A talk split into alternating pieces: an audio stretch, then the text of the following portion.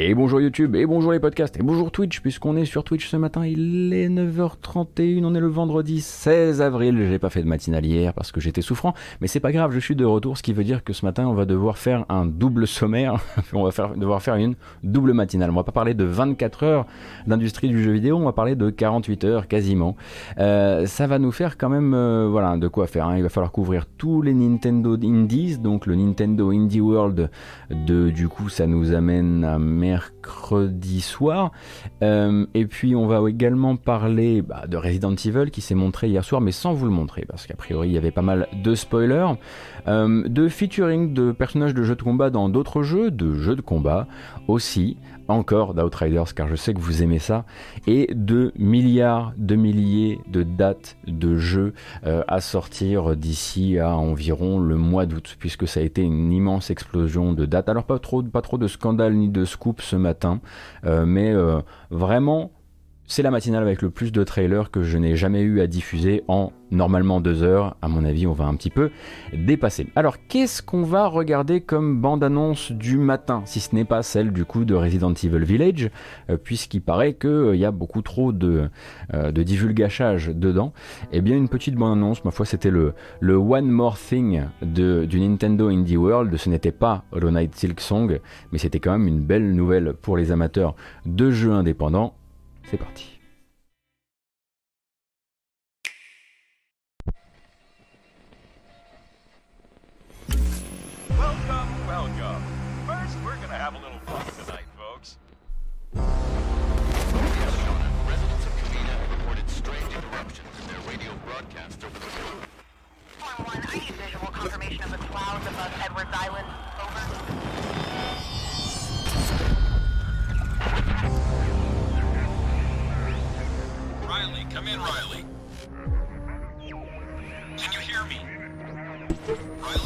Est-ce que ça vous rappelle quelque chose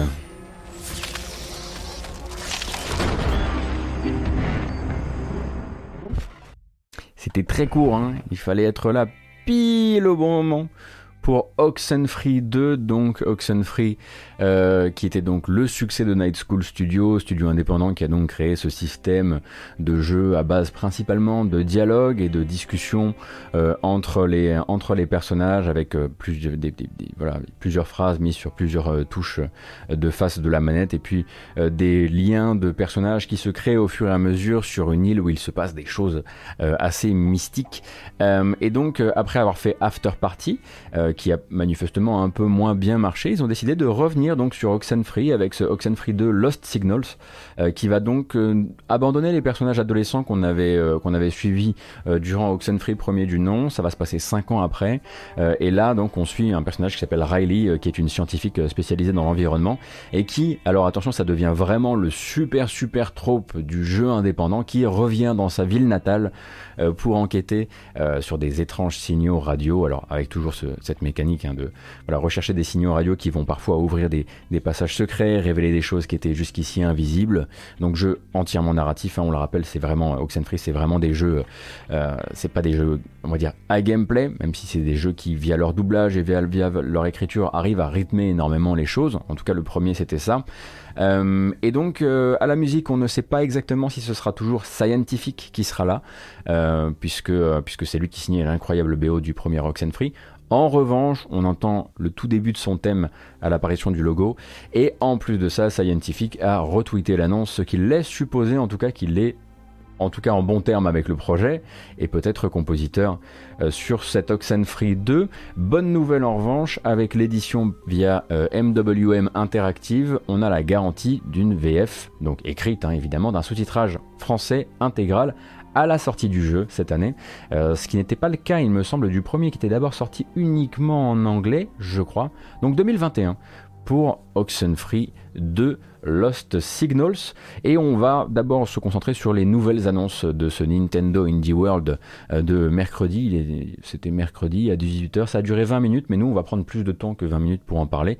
Euh, L'autre annonce qui faisait forcément euh, très très plaisir, surtout si vous vous demandiez bah, comment, comment va le studio, eh bien c'est très probablement le retour de Roll7 avec un nouvel Oli Oli. Et un nouveau style pour Oli Oli. We've been thinking a long time about our Pourquoi tu craques?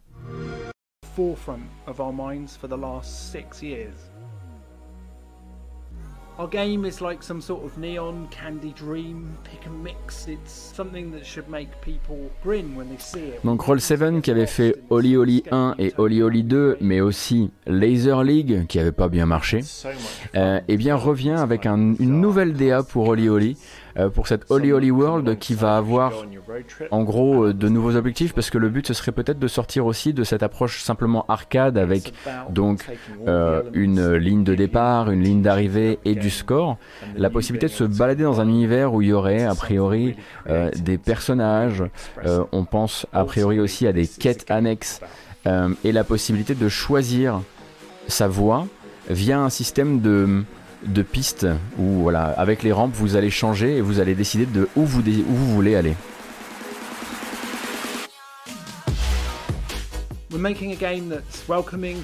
Pour l'instant ça tourne pas super bien, c'est vrai.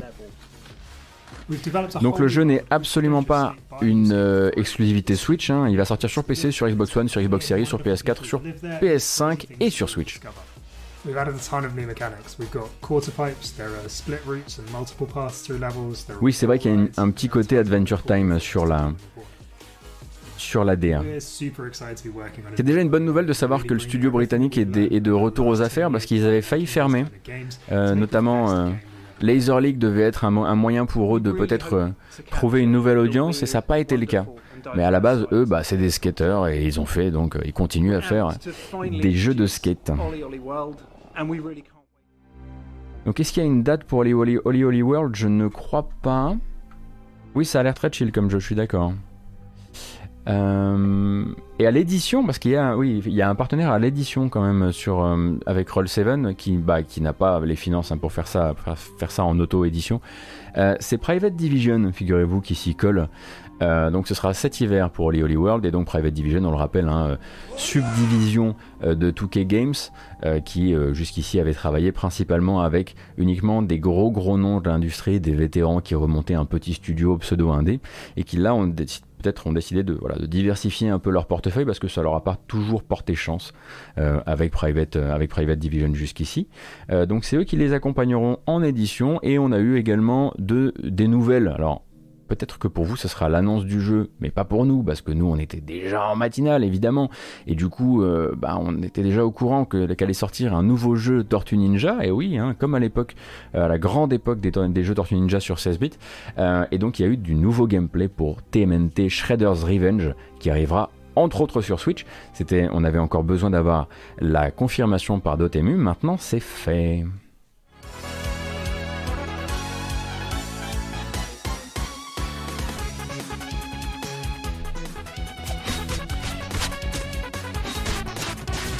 Donc toute cette petite troupe sortira aussi sur Switch. Normalement pour cette année. À l'édition, c'est Dotemu. Au développement, ce n'est pas l'équipe qui a fait Streets of Rage 4, comme on peut le lire parfois encore, mais Tribute Games que vous connaissez peut-être pour Mercenary Kings.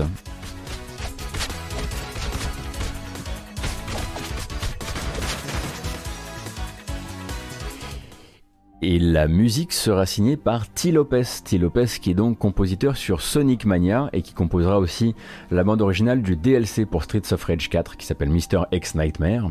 Euh, donc ça fait une belle petite équipe quand même, euh, une belle petite Dream Team hein, pour, euh, pour TMNT Shredder's Revenge. D'ailleurs vous avez une interview de Cyril Imbert euh, qui est donc euh, l'un des, euh, l'un des boss de l'éditorial, ou boss tout court d'ailleurs, de Dotemu, sur Gamecult. C'est Virgile qui s'est occupé de, vous proposer ça sur GK, et vous pourrez lire un petit peu voilà, pour ce qui se passe d'un point de vue de leur, dernier projet à date. Jusqu'ici, donc, on n'avait pas la confirmation en fait que le jeu allait, faire son apparition sur Switch, même si c'était absolument évident que ça serait le cas. Mais quand Est-ce que ça allait être en même temps que les autres plateformes?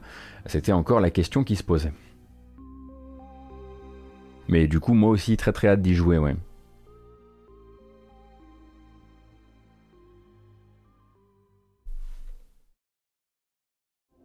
Dans les autres surprises de ce Nintendo... Ah, bah celui-ci, je peux même pas le... Ah bah tiens, voilà autre chose. Pas grave, c'est pas grave, j'ai une technique de secours. Euh, l'apparition de nulle part, en plein euh, durant ce Nintendo Indie World, du logo Konami, suivi par un pardon? Et oui, oui, oui, Konami de refaire des jeux, alors pas de refaire des jeux, mais de rééditer des jeux. Euh, cette fois-ci avec Getsu Fumaden, euh, qui est donc euh, le remake façon roguelite d'un jeu de Konami qui date de 87 à savoir Getsu Fumaden, que vous pouvez voir ici en action donc dans sa version qui arrivera certes sur Switch, mais aussi sur Steam, puisqu'il va commencer par une période d'accès anticipé. Euh, ce sera dès le 13 mai prochain euh, que vous pourrez commencer à jouer à Getsu Fumaden sur Switch, euh, sur Steam, avant son arrivée plus tard. Donc c'était un jeu de la Famicom, je le disais, de 87, absolument absolument niche dans son genre et si vous décidez de faire l'acquisition du jeu sur l'accès anticipé de Steam on vous filera un portage de la ROM originale également que vous pourrez lancer sur PC la ROM originale de Getsu Fumaden mais que vous pourrez lancer uniquement en version japonaise hein. c'est un petit peu un cadeau pour les gens qui décideraient de participer à l'accès anticipé Euh, seront également dans le pack euh, un, un artbook numérique ainsi qu'une mini OST de 15 pistes. Euh, et euh, il y a eu deux vidéos un petit peu bonus qui nous permettront peut-être d'approfondir tout ça. On va les regarder. Je crois qu'elles sont. Attendez, je vais voir ça tout de suite. Parce qu'en fait, il y a eu des, des vraies vidéos de gameplay. Parce que c'est vrai que le trailer, il est assez difficile à suivre. Mais depuis, il me semble qu'il y a eu des vraies vidéos de gameplay. On va les regarder, si elles veulent bien se laisser regarder. Voilà. À quoi ça ressemble donc D'abord une vidéo centrée sur le héros de l'aventure, que voici. Alors, je suis désolé, le son craque énormément ce matin, je sais pas pourquoi. Donc bah ça c'est le personnage de Getsufuma. Et vous aurez un autre personnage en DLC, mais en DLC gratuit. Personnage qui s'appelle Getsurenge, euh, qui fait, qui fait l'objet de sa propre vidéo.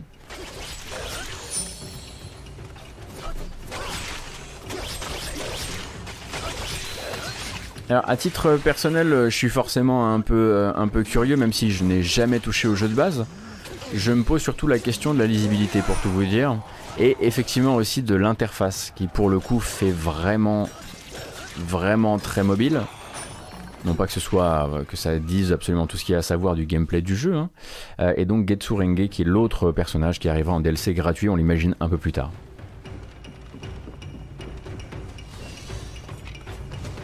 Merci Choupims.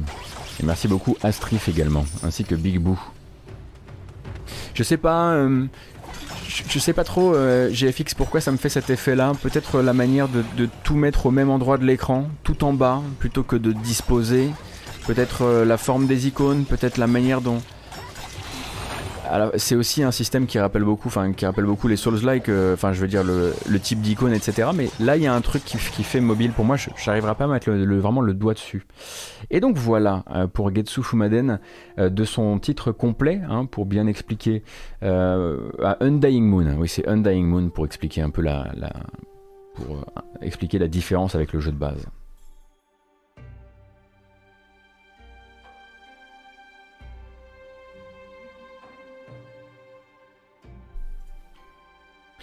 Et au passage, on a vu, alors là, comme je le disais, on va se, focaliser principalement sur les jeux, principalement, hein, puisqu'on a regardé du Tortue Ninja, euh, sur les nouveaux jeux annoncés ou les jeux qu'on n'avait pas encore, euh, pas encore vu trop euh, tourner euh, sur Switch ou sur autres plateformes. Euh, Il y a également eu le jeu Aerial Knights Never Yield. Alors, Aerial Knights, c'est le nom de son développeur, et donc Aerial Knights Never Yield. Donc, on peut partir du principe que le jeu s'appelle Never Yield euh, qui nous a montré donc une première bande-annonce et qui est sortie directement en démo sur l'eShop. C'est donc un runner euh, avec des éléments de parcours et des éléments un peu de, de futur, euh, de futur, comment dire, un peu cyberpunk, on va dire ça comme ça, mais surtout une BO de feu. Rated T for Teen. Très bien. Alors, pour avoir testé la démo, je peux vous dire que ça ne diffère pas énormément des runners que vous avez, pu essayer ces dernières années. Euh, tout est un petit peu euh, effectivement un sous-produit de Cannabalt à un moment ou à un autre malheureusement. Là celui-ci est vraiment très très euh, très très orienté sur le, par le par cœur euh, avec, des, checkpoints qui sont très éloignés et pas mal de choses qu'on comprend bah, seulement quand on s'est déjà gaufré une première fois. En revanche la BO elle tue. Non, c'était pas Cannabalt le premier runner, je pense. Back in full effect to the next. Running with the best, never missing a step. From the east to the west, I stay fresh, I finesse, I progress with no stress. In and out the city, I get busy, they can't get me, I can't be stopped. I'm on top 100%, I'm giving it all I got. It's on lock, I'm going Donc en fait, vous avez euh, de toute façon, vous avez quatre, euh, quatre inputs. Euh, input pour glisser, input pour faire un saut haut, input pour faire un saut, euh, une sorte de rondade, et un input pour, euh, pour foncer tout droit et gagner du temps. hein. Le but c'est de faire du, time attack, de contre la montre. On va, arrêter de dire input et time attack. Voilà. Vous avez quatre commandes principales et du contre la montre. Et donc arrivé le 19 mai sur Switch, hein, mais pas seulement, ce sera également sur Steam, sur PS5 et sur Series X. Euh, très honnêtement, euh, moi j'ai vite posé la démo en fait. Euh, J'étais très content d'avoir cette, d'avoir ce type de, de BO. J'étais très content d'avoir du hip-hop et du jazz, Euh, mais rapidement en fait, j'étais juste en train de me dire oh ok donc euh, bon bah je vais me gaufrer jusqu'au, je vais me gaufrer durant tant et tant de temps euh, sur chaque truc qui n'est pas très lisible, malgré le fait qu'il y ait des, il y ait des, il y ait des périodes de, de ralentissement du temps à chaque fois qu'il y a un, qu'il y a un, un obstacle. Et puis une fois que j'aurai appris ma séquence, bah voilà, je vais la, je vais la réussir.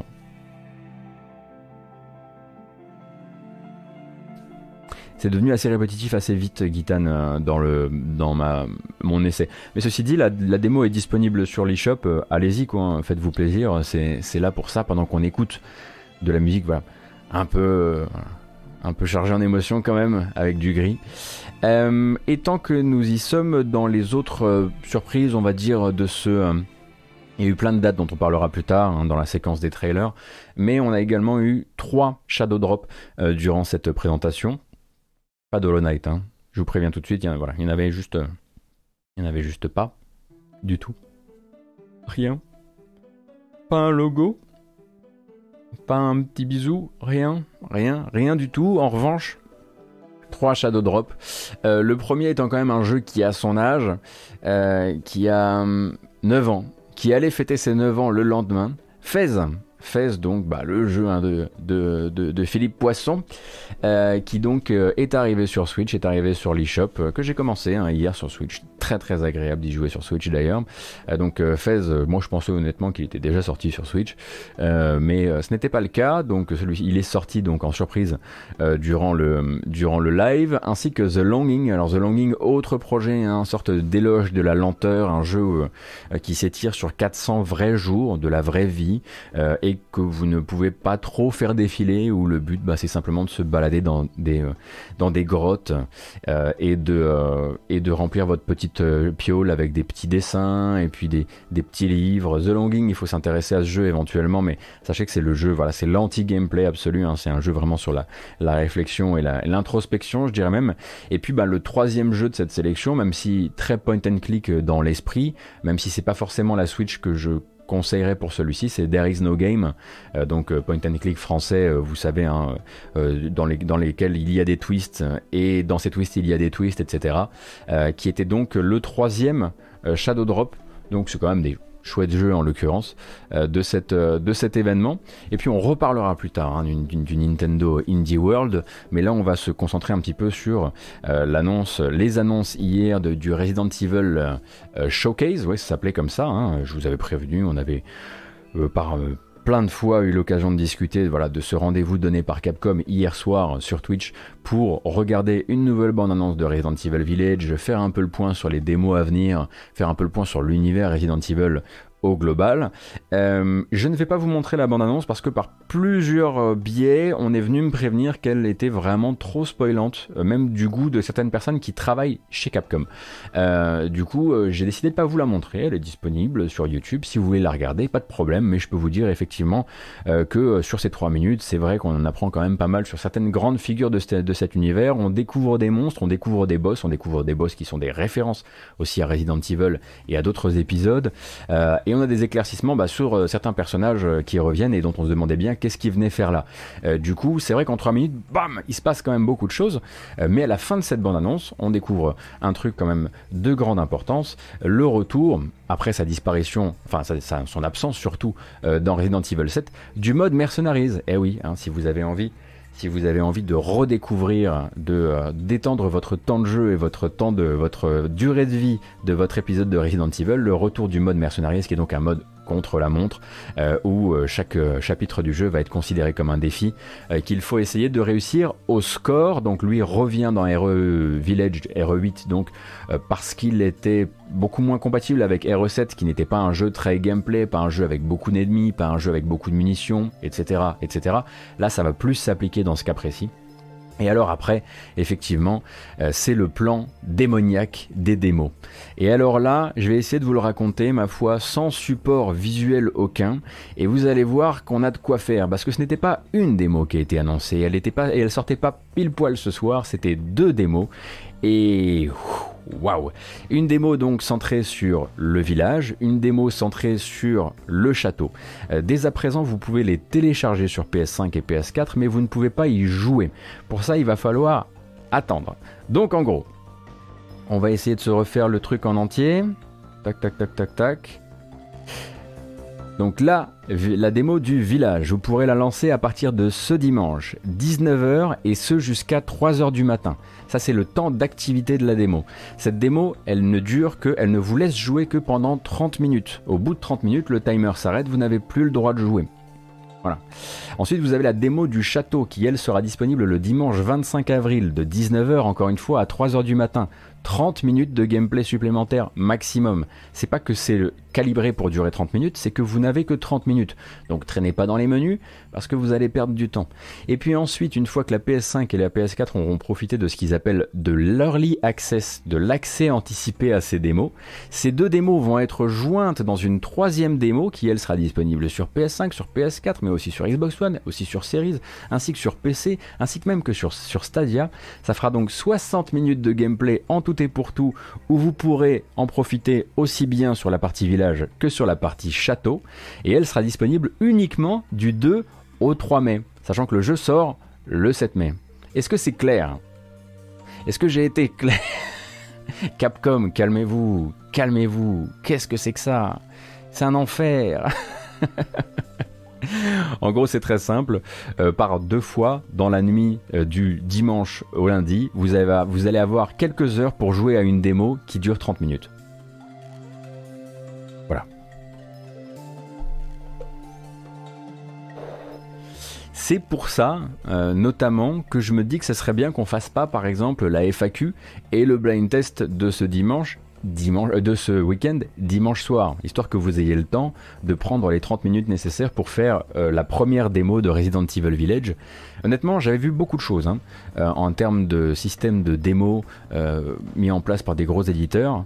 Mais le principe d'avoir une démo finale de 60 minutes et ensuite d'avoir deux démos en accès anticipé exclusive à uniquement certaines plateformes, oui, bien sûr que c'est pour créer des instants influenceurs sur Twitch. Bien sûr, Ramzacom. C'est fatigant. C'est fatigant. Gotos a-t-il été clair Pour l'instant, le sondage Twitch n'est pas certain. Pour l'instant, ah. Oui, non, vous pouvez répéter Obi-Wan Kenobi. Le oui est en train de gagner. hein. Je dis, je dis ça, je dis ça. Alors bon, c'est Obi-Wan Kenobi qui va gagner, bien sûr.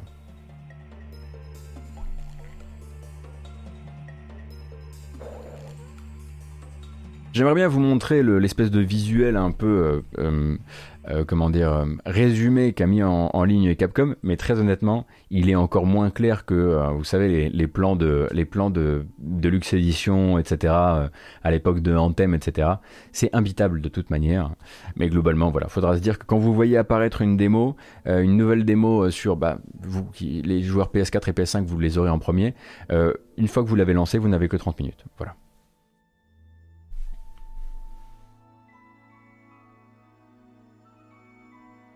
C'est 30 minutes et puis basta, El Gasto. Ah, non, non, ah oui, non, non, non, quand on dit temps limité, c'est temps limité. C'est-à-dire que elle va pas se refermer sur vous au bout de 30 minutes et vous dire, bon, bah, maintenant tu recommences. Non, non. Après, elle vous dit, a plus la démo.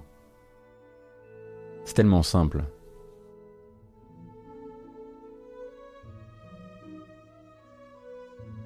Il y a un tableau des résolutions et framerate sur toutes les consoles aussi. Ah, celui-ci, je l'ai pas vu, euh, 85 max. On le gardera pour lundi. C'est- terrifiant. Euh, on a eu une seconde annonce euh, parce que c'était pas tout n'était pas lié et directement orienté euh, sur euh, sur Resident. euh, non, je reprends du Cédric Sushi. Est-ce une démo originale ou vraiment le jeu? Euh, C'est des démos tirées du vrai jeu. C'est pas comme la première démo qui était plus un truc euh, d'ambiance et d'installation de l'ambiance. Là, c'est vraiment des extraits du vrai jeu a priori. Euh, donc, autre annonce autour de Resident Evil et pas Resident Evil Village cette fois, Resident Evil 4 VR. Et oui, une relecture en fait hein, en vue subjective complète, euh, donc relecture complète pardon, euh, de l'épisode chéri des fans, qui lui est développé par le studio, qui pardon est développé par le studio Armature, qui est le studio qui avait développé ou co-développé euh, Record. C'est eux qui avaient commencé le développement de Record en tout cas. Euh, et cette fois, il s'agira pas donc d'un mode de jeu ou, enfin, qui serait par exemple exclusif au PSVR. C'est un jeu intégral, vendu à part, et qui lui est exclusif Oculus pour l'instant. C'est pour ça hein, que durant l'Oculus Gaming Showcase de la semaine prochaine, le 20, il me semble-t-il, ou le 21, on aura une présentation de gameplay complète de ce Resident, Evil 4 en VR, un jeu qui est d'abord pensé pour l'Oculus Quest 2.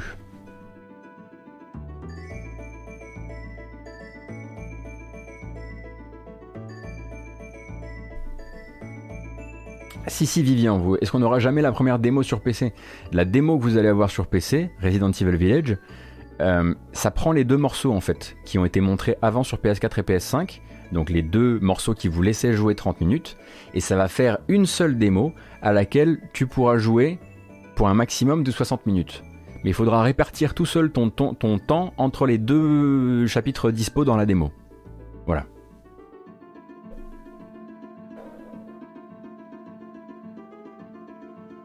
Belaïk, du coup, rien à voir avec le remake du 4. Non, non, c'est un jeu à part qui s'appelle Resident Evil 4 VR.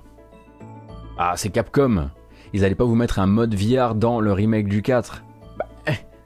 Sinon, les gens, ils achètent qu'une fois. On a, regardé avec, avec GG à la compta. Si les gens, ils achètent qu'une fois, bah, c'est moins bien. Alors que du coup. C'est clair, hein.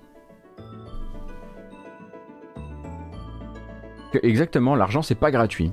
Et quand même une petite bonne annonce que je vais vous passer, non pas pour Resi- Re- Resident Evil 4 VR, pardon, difficile à dire le matin, euh, mais pour donc un petit teaser de la série Netflix. Il y a actuellement une série Netflix euh, en préparation qui doit arriver cet été euh, sur euh, sur la, enfin liée à la série Resident Evil, s'appelle Resident Evil Infinite Darkness. Ça se passe avec des personnages que vous connaissez un peu par cœur, et les voici.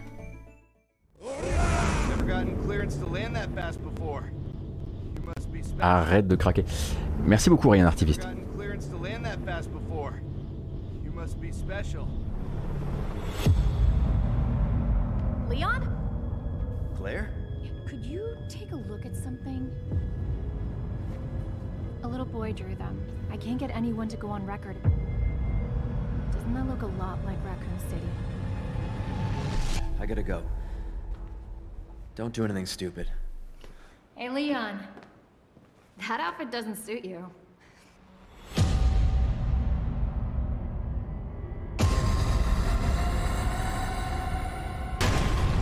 Let's get the president to the bunker. Anything even remotely hostile gets a headshot.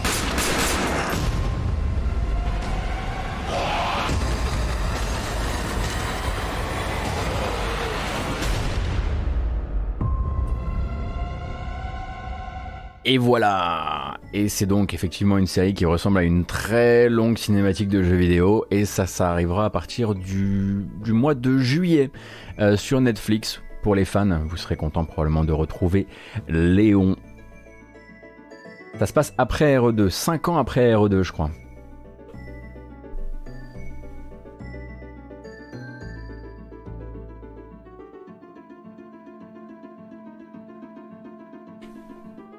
Allez, on n'a pas le temps, on n'a pas le temps, on est obligé de passer à la suite Days Gone. On le savait arrivant cet été sur PC. En fait, l'été selon Sony commence le 18 mai. Euh, donc le jeu de Ben Studio arrive sur PC le 18 mai sur Steam, Epic Game Store, 50 euros pour vous le procurer, euh, avec quelques améliorations visuelles de son cru.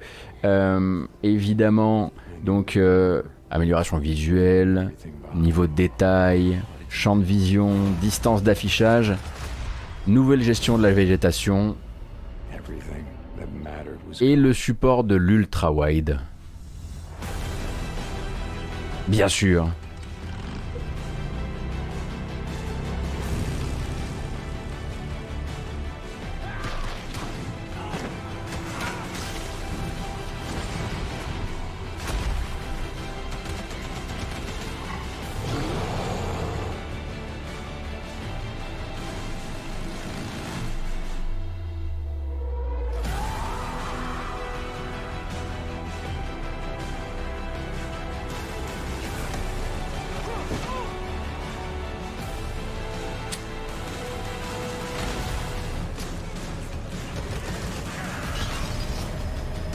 Très bien, très bien. Euh, Vegabigs, euh, ils disent juste que le jeu tournera sur Quest 2, mais jamais ils disent que c'est un exclusif. J'ai jamais dit que c'était un exclusif. J'ai dit qu'il était pensé euh, dans la communication. euh, eux, ils disent qu'il est pensé pour Quest 2. C'est juste ça. Mais j'ai jamais dit qu'il était exclusif. Et tant que nous y sommes,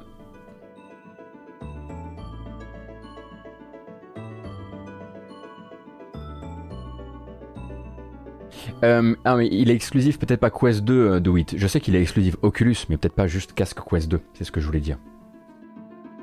Euh, et donc euh, la prochaine annonce, puisque maintenant bah voilà, il n'y a pas grand chose à dire de plus sur Days Gone arrivant, arrivant sur PC, si ce n'est que bah maintenant la liste des jeux qui pourraient être portés sur PC par Sony se réduit. hein. On a eu donc Death Stranding, enfin par Sony, des jeux de cette écurie là. on a eu Death Stranding, on a eu Horizon Zero Dawn l'été dernier. Euh, là, on a Days Gone. Donc le Bloodborne Wen devient de plus en plus un vrai sujet parce qu'ils ne peuvent pas se tourner vers d'autres jeux, sauf s'ils nous sortent Infamous Second Son, mais là on risque de mal le prendre, effectivement. Euh, donc euh, Bloodborne, hein Voilà, maintenant on part sur Bloodborne. Sujet suivant, on n'a pas le temps, on n'a pas le temps, on n'a pas le temps. Euh, L'annonce, donc deux annonces en l'occurrence liées au futur E3. Euh, ouais, God of War, j'ai comme un doute, mais pourquoi pas. L'annonce donc de d'événements E3, leur confirmation dans le paysage. Regardez, ça ressemble à ça. Souvenez-vous. Ah, je vous ai mis des couleurs cette fois-ci. Je me fous pas de votre gueule hein, quand même. Maintenant, il y a des petites couleurs. Et donc l'Ubi Forward, donc le la, la conférence confiée par Ubi à l'E3, l'E3 officiel, aura lieu le 12 juin, heure française, 21h.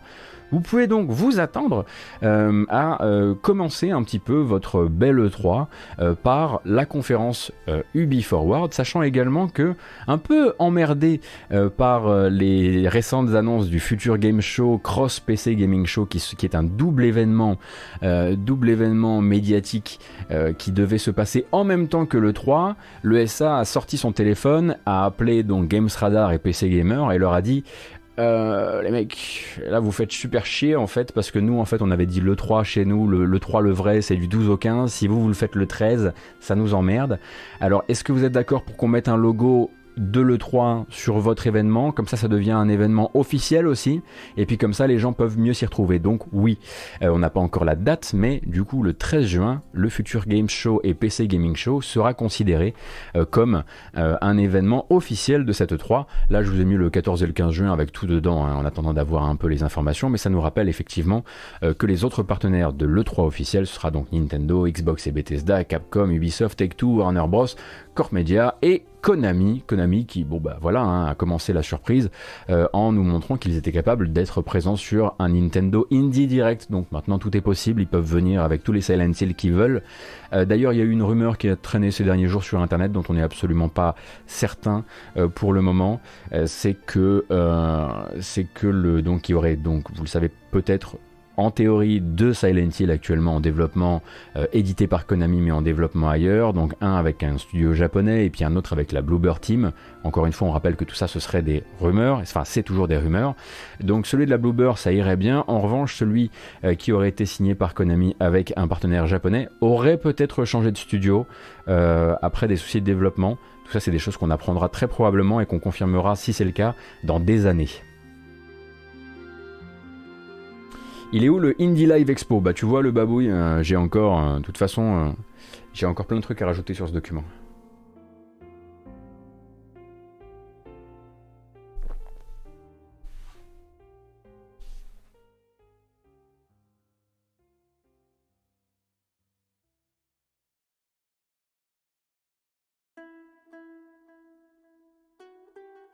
Alors, voyons un peu. Où étais-je? Une nouvelle bande-annonce Voilà, ça commence à faire beaucoup quand même. Moi, je trouve que ça commence à faire vraiment beaucoup. Mais il y a une nouvelle, nouvelle, nouvelle bande-annonce pour Returnal qui sort toujours à la fin du mois euh, sur PS5. Et cette fois-ci, elle est orientée sur les ennemis.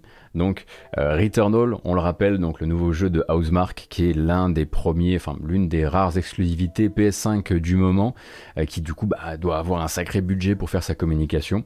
Et le montre. Cette fois-ci, je vous l'ai mise en français.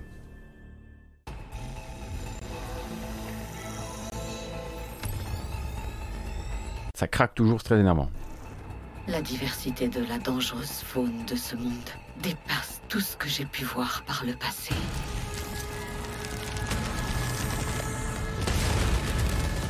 Donc là, on voit vraiment du vrai, vrai gameplay. Qui, pour rappel, donc, euh, est un jeu qui va être basé sur le shoot en TPS, l'évitement de rideaux de boulettes que vous, expr- que vous expédieront les ennemis, la bonne gestion du dash et de son temps de recharge, avec aussi un accent sur la partie narrative, mais un gameplay fondamentalement roguelite.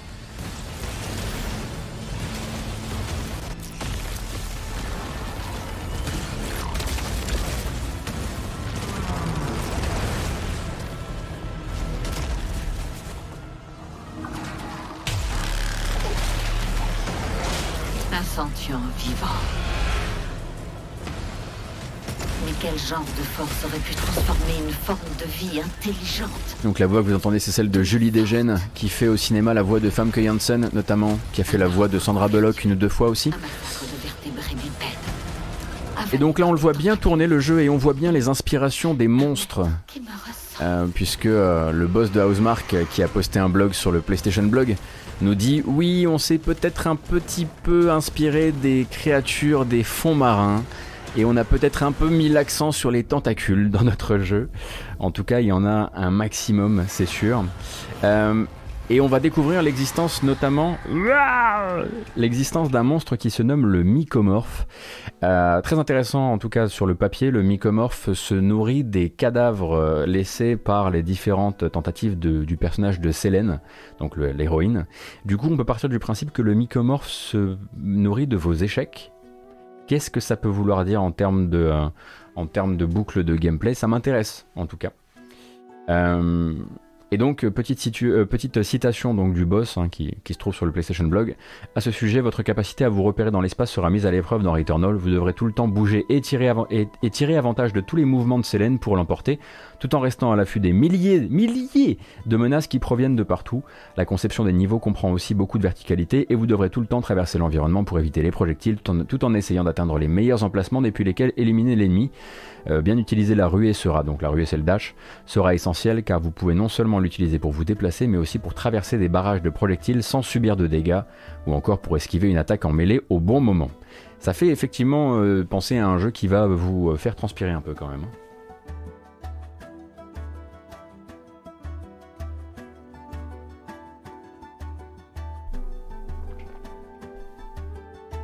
Non, effectivement, il n'y a pas de principe de mise en, couverture.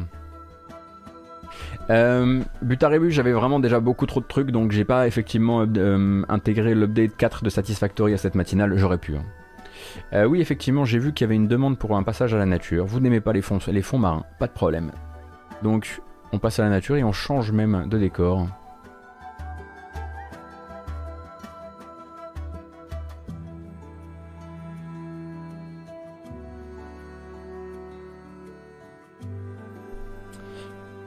Donc on rappelle hein, qu'il sortira, le 31 avril, en l'occurrence, euh, ce cher Returnal, exclusivité PS5. Et une petite, un petit passage rapide, on parlait de featuring, on parlait... Vous savez que chez Capcom, euh, on a deux loustiques qui voyagent beaucoup en ce moment. Euh, ils s'appellent Ryu et Chun-Li. Ils sont jamais dans leur propre jeu, ils sont toujours ailleurs, Fortnite par exemple, ou dans Power Rangers Battle for the Grid, qui est un jeu qui existe, hein. peut-être qu'il n'est pas sur votre, sous votre radar à vous, mais il existe, et il va euh, accueillir deux personnages en DLC, mais qui sont tout simplement Ryu et Chun-Li, mais dans cet univers-là. I'm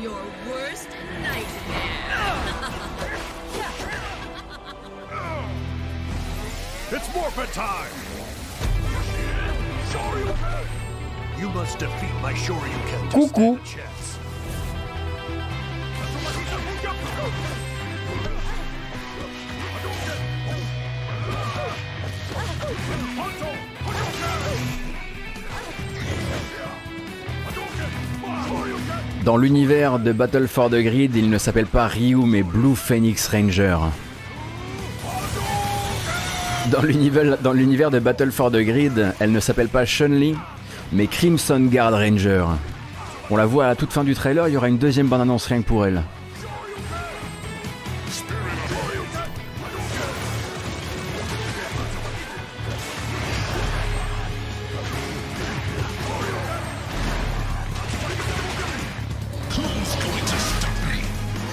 C'est l'inverse, tu dis 85 max Zut alors. J'ai inversé Crimson Guard Ranger et Blue Phoenix Ranger. Merde. I will keep on fighting. I know the answer lies ahead. Et là, il me semble qu'elle va apparaître quand même très rapidement. You ready for this? On la reconnaît bien, hein. Franchement. euh,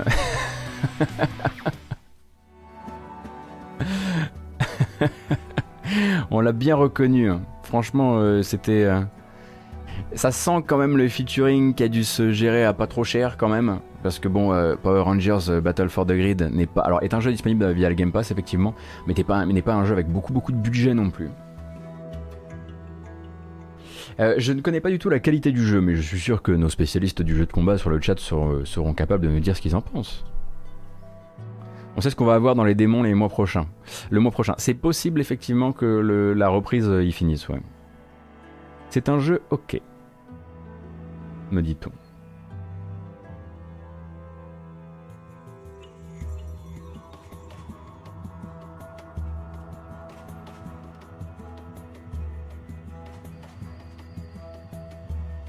Ah mais attention, hein, euh, je sais que Power Rangers euh, c'est gros aux US. Non mais bah, prenez pas les bases. Oh. Euh, cependant, je dis juste que le jeu, lui, n'a pas un immense budget et que ça se ressent aussi. Faut- il suffit de regarder le jeu tourner pour bien comprendre que c'est pas voilà, c'est pas un des euh, c'est pas un des monstres euh, un des monstres annuels du jeu de combat. C'est ça que je voulais dire surtout. Je sais très bien que c'est toujours que ça que c'est toujours un truc qui vend vraiment très bien aux États-Unis et que c'est très attendu et que c'est toujours Saban qui qui gère ça? Oh non, ça doit, ça doit plus être Saban désormais.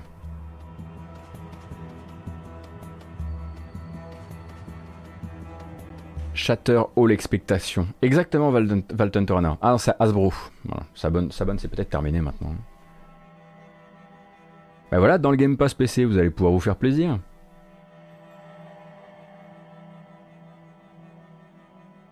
Combien sommes-nous? C'est pour vérifier un truc.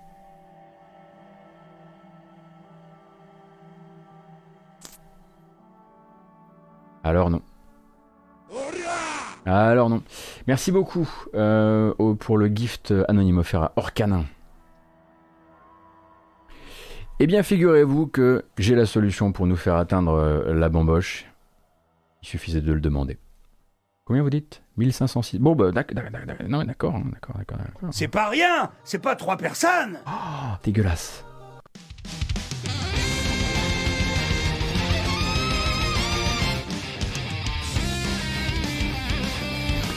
Bonjour, il est 10h14.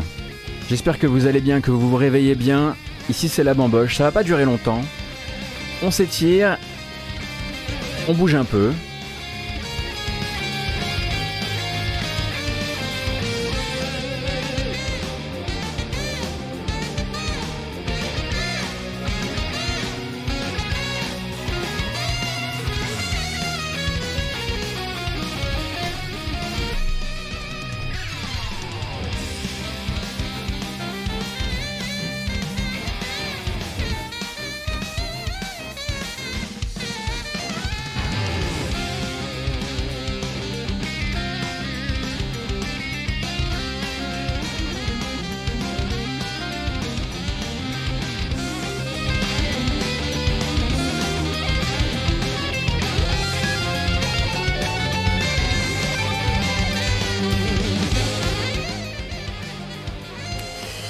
Merci beaucoup, Malcolm Twitch, c'est très gentil.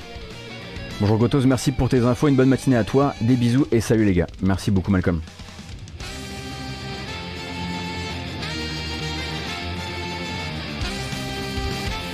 Plus de saxophone, je sais.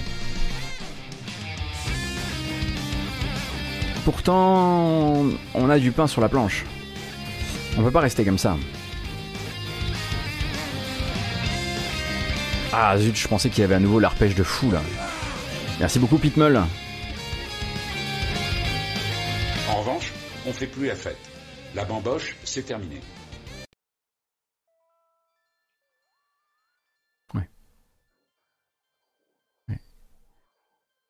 Sale ambiance, hein. Non mais le mec, franchement, très très sale ambiance. Ah bon, moi je suis terminé, mais on continue les news et on continue les news et voilà, je le disais avec euh, le sujet porteur, hein, vous savez, voilà, moi c'est comme ça que je fais mon beurre chaque matin en vous parlant d'Outriders, de People Can Fly et de et de Square Enix. Alors ça y est, People Can Fly et Square Enix sont confiants. Le patch qui est sorti hier soir doit être le patch qui stoppe l'hémorragie des inventaires. Euh, qui fout un bordel certain hein, euh, dans le lancement du jeu depuis environ deux semaines, un peu plus maintenant.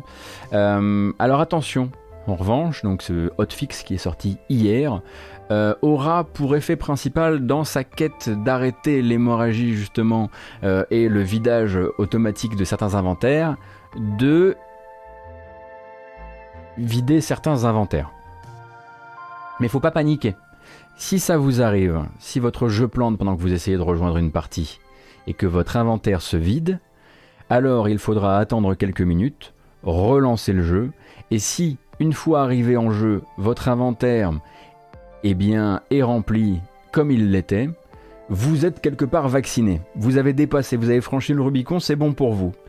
Et à partir de là, eh bien, euh, People Can Fly et Square Enix vont utiliser ce week-end comme une sorte de grand tube à essai pour considérer si oui ou non leur euh, patch euh, a fonctionné. Ça ne veut pas dire que vous allez tous passer par cette phase de vaccination, hein. mais certains vont encore avoir le bug, mais cette fois-ci, il y, a un, voilà, il y a un rollback direct qui se fait si jamais vous, vous souffrez du bug. et à la fin du week-end, ils décideront si oui ou non on a pu, le patch a fait son effet et a assuré, enfin en gros, a bouché le trou dans la coque et a permis de ne plus avoir d'inventaire qui se vide. Une fois qu'ils auront réglé la source du problème, ils passeront hein, au truc dont ils parlent depuis quelques temps, maintenant, la possibilité de passer sur tous les comptes qui ont perdu du matos pour leur rendre ce matos, en tout cas la partie importante de ce matos, les objets légendaires, les objets épiques, etc. etc.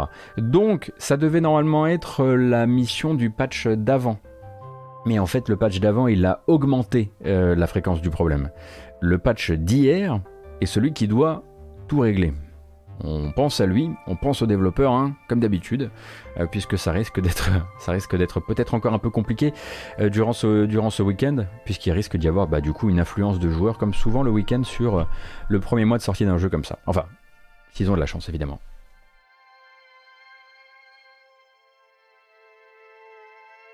Du côté des petits soucis de développement que peuvent euh, rencontrer certains studios, notamment du côté de chez Ubisoft, où récemment, euh, dès qu'on parle de DLC, euh, les développements ont l'air un petit peu impactés, soit par, les, mesures Covid, soit par autre chose, mais Donc il y avait déjà eu quelques soucis avec, avec Watch, Dogs, Watch Dogs Legion, pardon.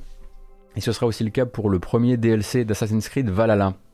Donc Wrath of the Druids, qui devait arriver le 29 avril, et qui en fait va se prendre un petit deux semaines euh, d'extension, euh, d'extension de développement pour sortir finalement le 13 mai, donc ce DLC hein, qui sera donc sur la partie, euh, sur la partie, la région Irlande, on va dire ça comme ça, euh, qui vous chargera d'enquêter donc sur un dangereux culte druidique nommé les Enfants de Danu, hein, la fameuse tribu de Danu, Euh, et donc euh, conquête de forts, euh, mission pour s'attirer les faveurs des rois gaéliques, etc., etc. Donc euh, ce DLC arrivera finalement le 13 mai, et a priori le studio a décidé de, donc, de repousser tout ça euh, pour assurer euh, une qualité maximum au lancement et éviter euh, bah, le fameux effet de précipitation hein, qui pourrait, euh, euh, avec le travail à distance, créer euh, des soucis et des mauvaises surprises. Donc, euh, d'ailleurs, pour l'instant, hein, le tweet d'annonce est très succinct. Il dit juste bon, bah voilà, on a besoin de plus de temps de développement, Euh, mais ils promettent en revanche de passer par une vraie phase de transparence autour du développement des DLC de Assassin's Creed Valhalla. Et euh, le studio dit que voilà, ils vont vraiment rentrer, euh, dans le vif du sujet avec un blog post dédié qui, expliquera les problèmes et les raisons de ce choix d'un report. Report de quoi euh, Voilà, euh, même pas 20, même pas 20 jours, 15 jours, à peine. Et donc l'extension suivante nous emmènera à Paris, ou à ce qui deviendra Paris. Euh, mais pour l'instant, euh, c'est en gros tout ce qu'on sait en termes de, de promesses. Et on n'a pas encore vu trop d'images, il faudra attendre un petit peu plus longtemps pour avoir des infos là-dessus.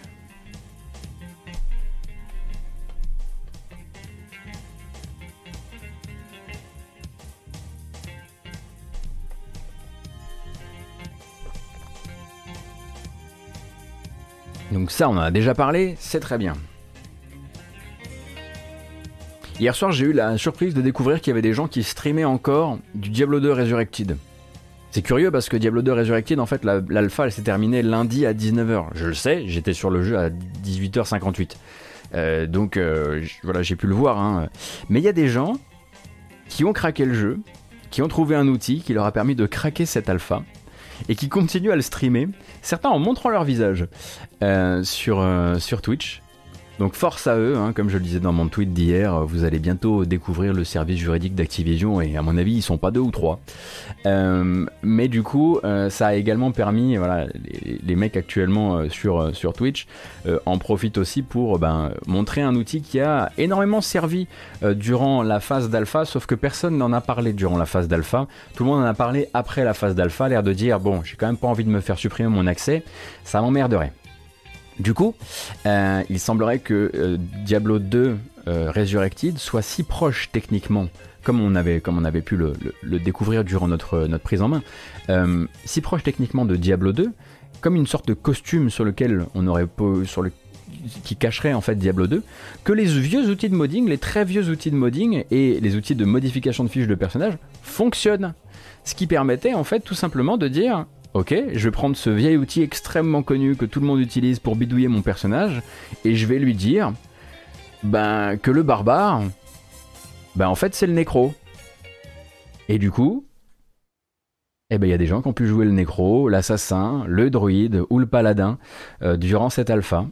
Euh, et du coup découvrir bah, les nouveaux, euh, le nouveau rendu des pouvoirs, le nouveau rendu euh, des squelettes, des, des followers, des, des golems, etc.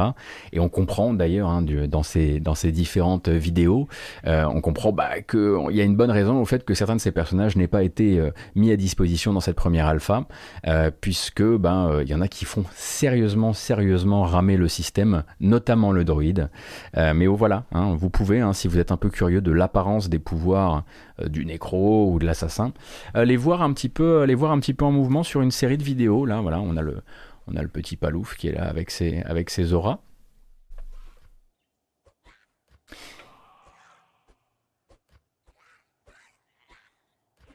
Je sais pas si ça m'attirera des ennuis de rediffuser ça. Au pire, on remontera la vidéo, je la garderai dans un coin et puis on coupera ça.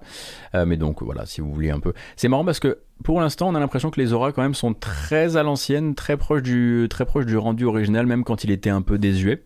Euh, et donc c'est aussi voilà, la possibilité de voir le druide en mouvement. Et quand le druide commence à sortir les voilà, quand il commence à sortir les pouvoirs météo, euh, c'est pas encore prêt. C'est pas encore prêt. Il y a une bonne raison au fait que on n'ait pas encore euh, l'occasion d'y jouer. Mais ça nous dit énormément de ce qu'est véritablement un Diablo 2 Resurrected. C'est pour ça qu'on peut passer si facilement à la version visuelle de base. C'est parce que c'est vraiment le même jeu qui tourne derrière avec une nouvelle carrosserie autour.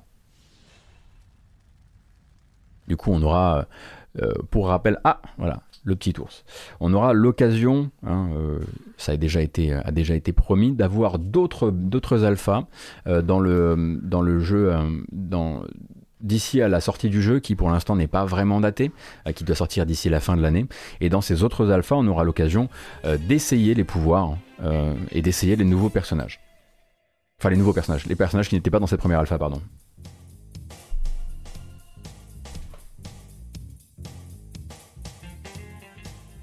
Mais j'ai trouvé ça trop bien en fait. L'idée même euh, que euh, le premier truc que se soient dit les mecs, c'est attendez, si c'est le jeu, si vraiment le, cœur de l'expérience c'est le jeu d'époque, alors ce petit outil là, est-ce qu'il va permettre de? Eh bien oui. J'en ai pensé quoi lors de mon let's play? Euh, Toby, tu as une preview que j'ai écrite pour Gamecult. Euh, moi je suis conquis, même si le jeu il a ses 20 ans, hein, ça y a pas de. Il n'y a pas de souci. Euh, il, a les, raideurs de, ses 20 ans en termes de hack and slash. Il y a beaucoup beaucoup de choses qui ont été améliorées dans le, monde du hack and slash depuis, notamment en termes de prise en main, en termes de magnétisme, en termes de euh, masque de collision quand on fait des clics sur les ennemis, etc. Mais derrière, je suis euh, complètement conquis par euh, par l'approche artistique du projet, qui est probablement en termes de restauration un des trucs les plus beaux euh, et les plus fidèles et les plus amoureux de son sujet que je connaisse franchement en termes de, en termes de remake d'un jeu d'il y a 20, enfin de remaster, pas remake, euh, d'un jeu d'il y a 20 ans. Voilà. C'est une sorte de, je te fais un petit résumé de mon article. L'inventaire, voilà, l'inventaire par exemple, euh, sera un vrai sujet de, un vrai sujet de raider. 40 balles effectivement. Après, euh, effectivement, le jeu de base, il est toujours à 20. hein. Euh, si vous achetez Diablo 2, c'est 10 balles sur, euh, sur, le, sur Battle.net. Si vous achetez sa, son extension Lord of Destruction, c'est 20 balles. C'est 10 balles, du coup, ça vous fait 20 20 balles en tout. Et là, on vous fait la Resurrected à 40, avec les deux dedans.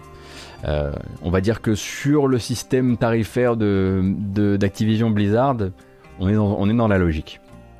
Après, ça peut, être, ça peut ne pas être votre système tarifaire.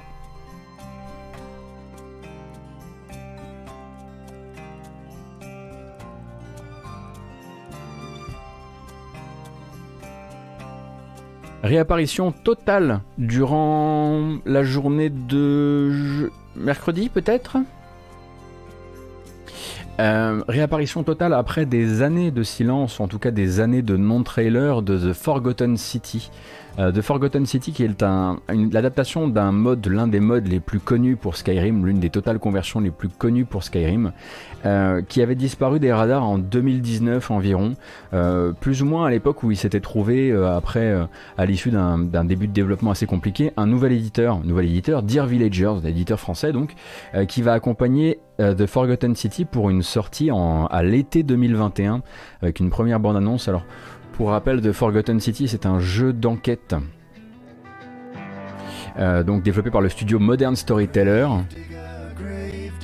qui a décidé donc euh, d'aller au bout de son concept euh, de, jeu d'enquête à travers l'espace et le temps développé sous Unreal Engine où en gros vous allez être vous allez vous retrouver au cœur de l'Empire romain et prisonnier dans une boucle temporelle où vous allez revivre les dernières heures de, du destin de, je crois, 25 ou 26 individus euh, dans cette euh, une ville qui devait être une utopie. Euh, et il faudra ben, apprendre un petit peu ce qu'il s'est passé. Donc on est sur voilà du jeu, voilà vraiment du jeu narratif à la première personne.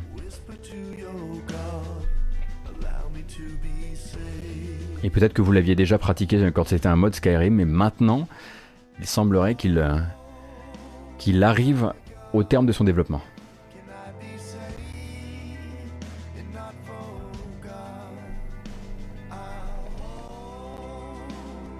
Je pense que je serai obligé de refaire un montage à cause de la musique.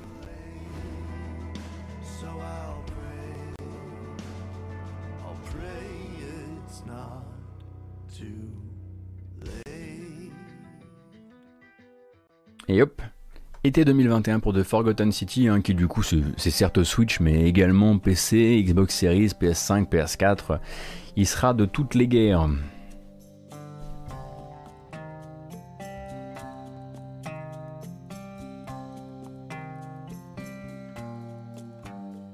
Et puisqu'on a eu... euh, J'avance à un pas de géant là.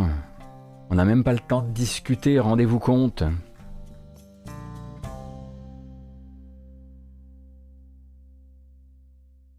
Euh, Obradine a bien aidé dans la conception du système.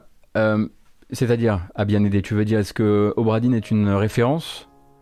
Je crois pas que ce soit une référence au mode de base. hein. Parce que le mode de base, du coup, euh, Forgotten City, euh, il, a quel, il a quel âge? Eh ben, il a dû sortir entre 2012 et 2015, je dirais.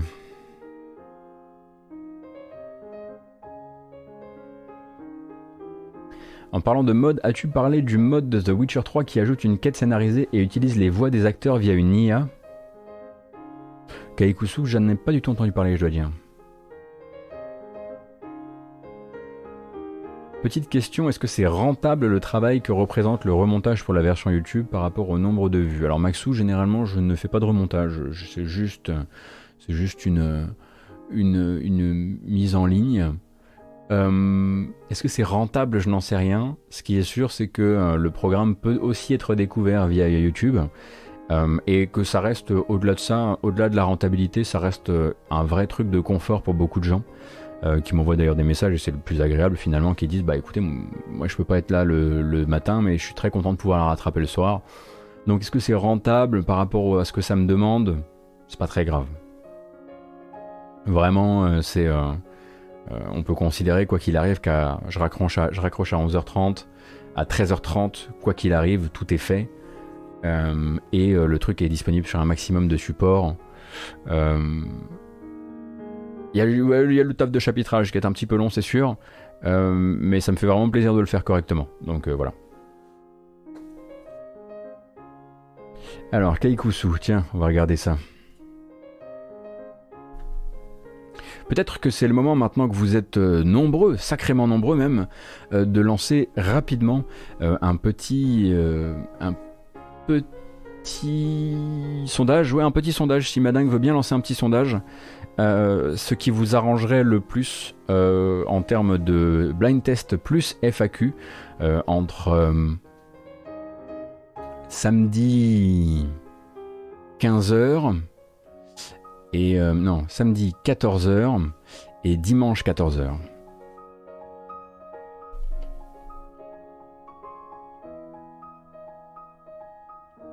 Ce serait vraiment très adorable de ta part, euh, Madingue, si tu pouvais lancer ça.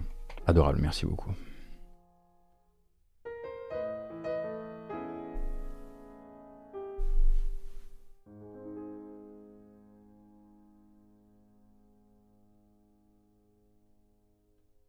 Dimanche, il y a le Grand Prix, donc je choisis samedi.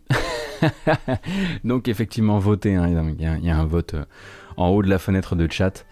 Euh, mais pour l'instant, on se dirige sur un, écrasant dimanche. Attention. N'oubliez pas, dans votre vote, euh, que à 19h, c'est la première démo de Resident Evil Village. Il faudrait que vous soyez, euh, faudrait que vous soyez dispo d'ici là. Alors, il, faut, il y a un truc pour cliquer. Il ne faut pas voter via, le, via le texte de- du chat. Il y a écrit, euh, il a écrit en haut.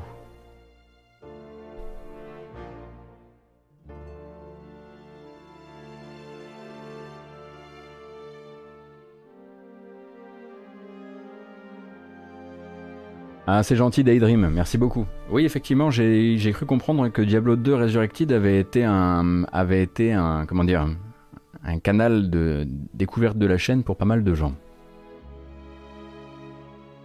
Euh, au passage, je vais vous partager euh, sur le chat euh, un petit Google Form qui vous permettra, si vous le désirez, de poser en avance une question que j'essaierai de traiter durant, cette, durant cette phase de FAQ. FAQ qui doit donc venir célébrer nos trois premiers mois de matinale, plus, vous le voyez, l'arrivée quasiment euh, aux 15 000 followers. Et puis bon, bah voilà, hein, ce, programme qui, grandit et pour lequel je suis, euh, duquel je suis extrêmement fier.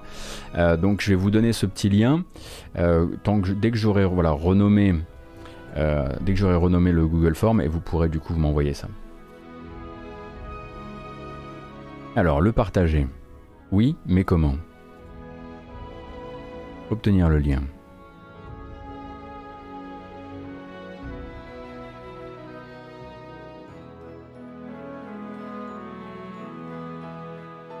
Dimanche 14h donc, eh bien ce sera dimanche 14h, pas de problème. Euh, comment partager ce, ce bon Dieu euh, de Google Form? Non, c'est pas comme ça. Ah, Donnez-moi une seconde.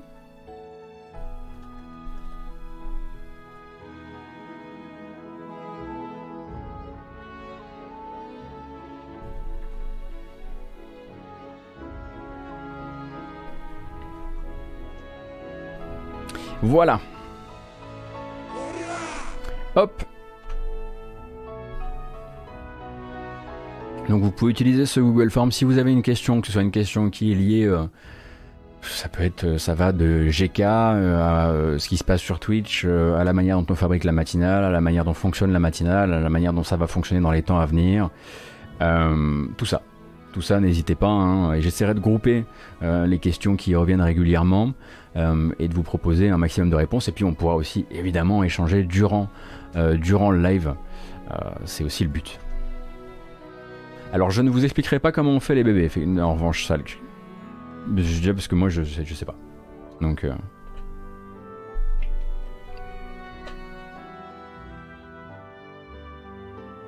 Ça fait crier le bon, le bon Poppy. Alors, Witcher 3, New Quest Mode, A Night to Remember. On va regarder ce trailer, je suis curieux. Donc tu dis que c'est un fan mode euh, qui utilise par IA les voix des acteurs de doublage de The Witcher 3 pour créer une nouvelle, un nouveau scénario. D'accord. Voyons. Ça se passe après Blood and Wine. Bon, on éloigne les enfants évidemment. Ah bah ça commence bien cette affaire.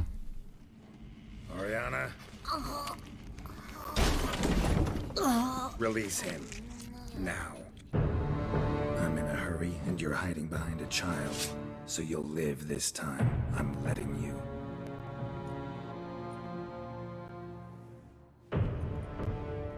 I'll come back for you one day. You realize that, right? Donc c'est reconstruction des dialogues via le deep learning et via des lignes de dialogue exi- existantes. Mais c'est complètement fou.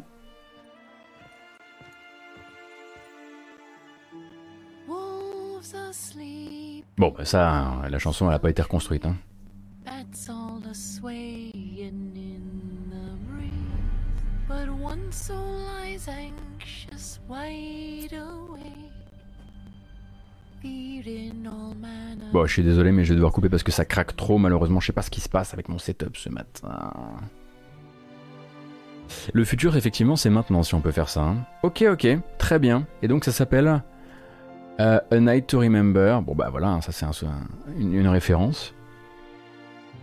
Alors c'est un mode Big Daddy Do qui va créer une nouvelle histoire à partir d'une, à partir notamment de, de, de pistes, de pistes vocales existantes euh, qui vont être, euh, qui vont servir de source pour en générer de nouvelles via de l'intelligence artificielle, ce qui permet en fait de faire un mode avec les voix officielles.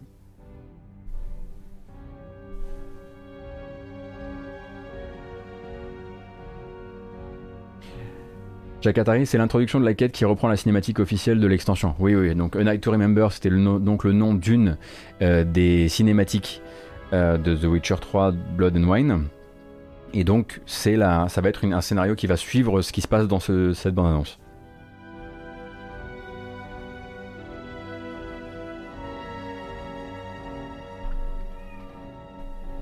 Et Pop, ça le rend fou parce qu'il il pense aux acteurs de doublage, évidemment. C'est pas très lég- légal de piquer des voix. Je sais pas comment ça se place par rapport au droit de modding du jeu, parce que le jeu est entièrement ouvert au modding et on met à disposition les et on met à disposition les, les pistes vocales. Donc, en quoi ce serait différent de quelqu'un qui euh, prend les pistes de vocales et qui coupe mot par mot euh, pour faire une totale conversion avec euh, les avec les, les fichiers du jeu?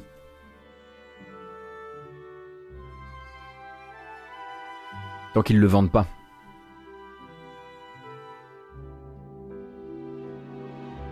Oui, parce que évidemment, hein, c'est absolument pas quelque chose qui est vendu. J'espère que vous l'avez bien compris.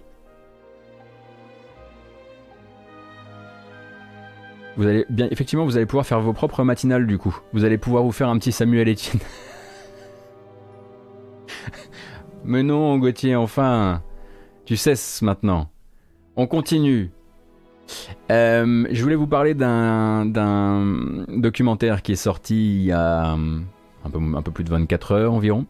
Euh, donc le dernier documentaire de NoClip est un documentaire entièrement dédié à Astro's Playroom et à comment Astro's Playroom est passé, euh, ma foi, d'une série de démos techniques pour le pad DualSense, notamment de la PS5, à eh bien, cette, cette espèce de jeu, de grand jeu, célébration euh, de toute l'histoire de la marque PlayStation.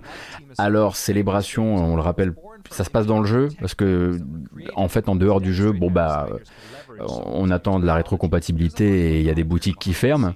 Mais en gros, donc, NoClip a produit ce, documentaire de, de 25 minutes qui va être l'occasion de discuter avec le grand croque-mitaine. Euh, où est-il? Je le trouve plus. Nicolas Doucet en fait hein, qui va répondre euh, à plein de à plein de questions euh, de nos clips à propos donc euh, du, euh, du travail effectué autour de Astros Playroom. On rappelle donc Nicolas Doucet qui est donc devenu le nouveau boss de Japan Studio euh, et, des, et qui était avant ça le boss de la team Asobi qui travaille sur qui travaillait sur les Astros. Et bien désormais voilà incarne quelque part Japan Studio puisque bah, le, stu- le studio japonais de Sony se referme entièrement sur cette équipe Asobi. Et donc là, vous avez 25 minutes euh, pour découvrir un petit peu comment tout ça, ça a été fait. Euh, et je pense que ça pourra vous intéresser. Hop. Et Slazar 56, il spoil un peu les surprises du jeu. Par contre, attention. Oui, globalement, j'aurais, enfin, c'est vrai que je suis resté implicite par rapport à ça, euh, mais je vous recommande de le regarder si vous avez fait Astro's Playroom, parce que sinon, vous allez découvrir, enfin, vous allez vous faire spoiler pas mal de surprises puisque le jeu est fait pour, euh, pour multiplier les surprises, euh, notamment pour les gens qui ont un amour particulier pour la marque PlayStation. Euh, L'épisode VR était déjà très très très bon. Oh oui, Shinto, hein, je te confirme. Est-ce que ça fait public rédactionnel? Euh, Mickey Guevara. La question se pose toujours un petit peu autour de nos clips, puisqu'à côté de ça, ils font, c'est pas leur premier coup, hein, ils ont fait des documentaires euh, un peu en marque blanche, notamment, euh, ils ont bien servi la soupe à Fallout 76, et ça, on n'oubliera probablement jamais. Euh, c'est toujours un petit peu compliqué de savoir euh, où se placer parce que quelque part eh ben, ils étaient en gros contrat sur les documentaires euh, qui ont été faits euh, chez Supergiant euh, pour Hades mais c'est en même temps des super documentaires qui sont pour le coup qui montrent la réalité du développement d'Hades avec ses difficultés avec ses moments difficiles aussi. Difficultés moments difficiles c'est la même chose. Du coup c'est toujours un peu compliqué de savoir où se placent nos clips. Est-ce qu'on est sur l'un de ces documentaires qui tombe pile poil au bon moment pour faire la com une com qui peut être celle de Fallout 30 Fallout 76 ou euh, ben, quelque part aussi euh, du, euh, de la restructuration de Japan Studio parce que ça tombe pile poil durant la restructuration de Japan Studio ou si ben, finalement il y a quand même des choses à, à en retirer. On peut quand même je pense rester comment dire le regarder simplement en se disant voilà c'est probablement aussi un documentaire de commande. Moment difficile que Supergiant a bien voulu montrer cependant Doujin Dash. Après, moi, je suis pas dans les, euh, je sais pas comment comment tout ça a été fabriqué, mais en tout cas, ils ont laissé voir beaucoup de choses. De toute façon, nos clips, de manière générale, euh, a quand même besoin d'accéder à des endroits, euh, comment dire, qui lui demandent probablement de s'engager un peu sur le contenu.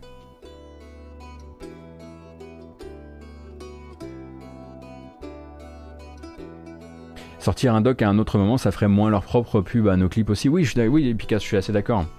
Euh, mais oui, c'est vrai que là, bon, pour le coup, ça tombe bien. Après, je voudrais quand même euh, pointer un truc qui me semble important, c'est que nous, à force de faire cette matinale et à force d'être là tous les matins, euh, on a un petit peu ce réflexe désormais. On parle de Sony Japan tout le temps. On parle de la team Asobi tout le temps. On rappelle que c'est Nicolas Doucet qui prend les rênes de, euh, de Asobi tout le temps pendant qu'il y a plein de gens qui s'en vont, qui vont monter des studios, qui arrêtent le jeu vidéo, etc. Euh, mais à l'extérieur, et si vous regardez par exemple les commentaires de nos clips, euh, il n'est pas du tout vu comme un croque-mitaine, hein, Doucet. Il n'est pas du tout vu comme un traître. En tout cas, chez les fans et chez les joueurs, il n'y a pas du tout cette approche et ce ressenti. C'est à cause de lui que, ou c'est lui qui remplace euh, nos créateurs préférés euh, de Gravity Rush ou quoi que ce soit. Je pense que nous, on a aussi euh, effectivement on a un, angle d'approche qui fait qu'on en parle beaucoup, qu'on en parle régulièrement, qui nous a parfois la- laissé souvent cette impression. Mais, euh, mais je pense pas qu'il ait cette réputation ailleurs qu'ici.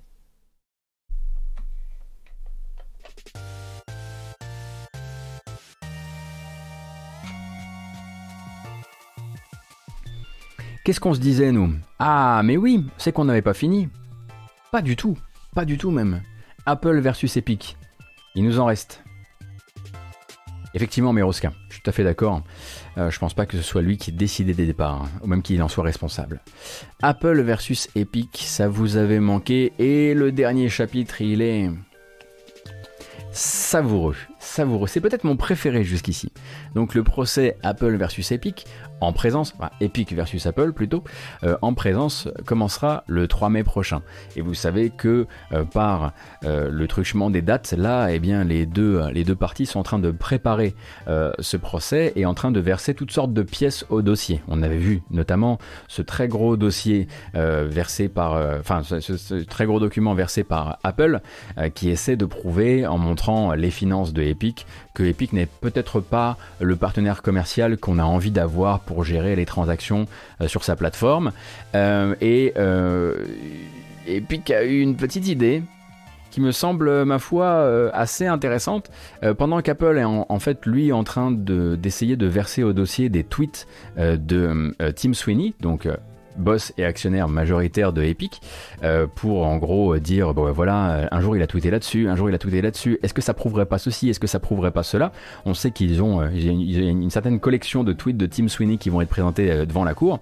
Epic, eux, ils sont pas sur les tweets du tout. A priori, ils disposeraient dans leur manche d'un atout de taille, à savoir un témoin qui serait prêt à se pointer avec les preuves, et les preuves c'est plusieurs centaines d'emails. Ce témoin, ce serait un cadre haut placé chez Microsoft euh, qui pourrait témoigner de combien euh, Apple, depuis des années, fait mur, fait bloc pour empêcher l'arrivée euh, pour empêcher l'arrivée du xCloud de Microsoft sur, sur dispositif iOS. Et s'ils arrivent à amener ce petit gars et de lui faire prouver via des mails que la fameuse, euh, le- le- la fameuse, comment dire, le- la grande arrivée, enfin, comment dire, la grande porte ouverte à tous les développeurs, sauf à Epic parce qu'ils ne respectent pas les règles sur l'App Store, et ben c'est du flanc, euh, parce qu'à côté de ça, Apple, et ben ils font bloc sur le, ils font bloc sur le xCloud parce qu'ils n'ont pas envie qu'il arrive. S'ils arrivent à produire ce témoin et à produire ces, ces, ces, euh, ces, euh, pardon, ces emails, c'est pas du tout la même chose, c'est pas du tout la même sauce, ça n'a pas du tout le même goût. Euh, et donc, il semblerait que Apple soit très, très, très, très énervé euh, depuis que Epic a annoncé qu'il possédait ce témoin et qu'il possédait ces, ces preuves. Et ils essaient, en fait, par voie, de, par voie juridique, de bloquer euh, la participation de ce témoin au procès en arguant notamment du fait que Epic aurait prévenu un peu tard et surtout aurait prévenu le tribunal avant de les prévenir eux qu'ils avaient ce témoin. Euh, donc là, pour l'instant, le but c'est qu'il y a donc une première action en justice avant l'action en justice qui est de dire non, non, non, non, lui il peut pas venir en fait. Euh, nous, Apple, on veut pas que ce mec soit là euh, le jour du, le jour du, enfin pendant les jours du procès. Parce que c'est parce que c'est parce que c'est pas bon, parce que c'est pas bon du tout en fait. Donc là c'est des voilà c'est des avocats qui s'envoient des petits des petits cailloux, parfois même des gros cailloux, et, et qui préparent qui préparent le 3 mai prochain. On se dirige hein, euh, vraiment vers euh, l'un des procès euh, les plus définissants pour le business et pour l'écosystème global du jeu vidéo cette année. Ça va être ouf. Mais je trouve ça c'est un, point de procédure, la discovery. Il faut fournir ces éléments à la partie adverse. Oui, euh, Vaniort, ouais, ouais, je. Alors ça s'appelle la discovery, d'accord. Donc, c'est pas du flanc, et tu peux tout à fait, effectivement, faire empêcher la participation de ce, euh, de ce témoin, Von Yaourt, sous prétexte que t'as pas respecté le, le point de discovery? C'est génial. Ascobol, merci beaucoup. S'ils n'ont pas respecté la procédure, ça saute. D'accord.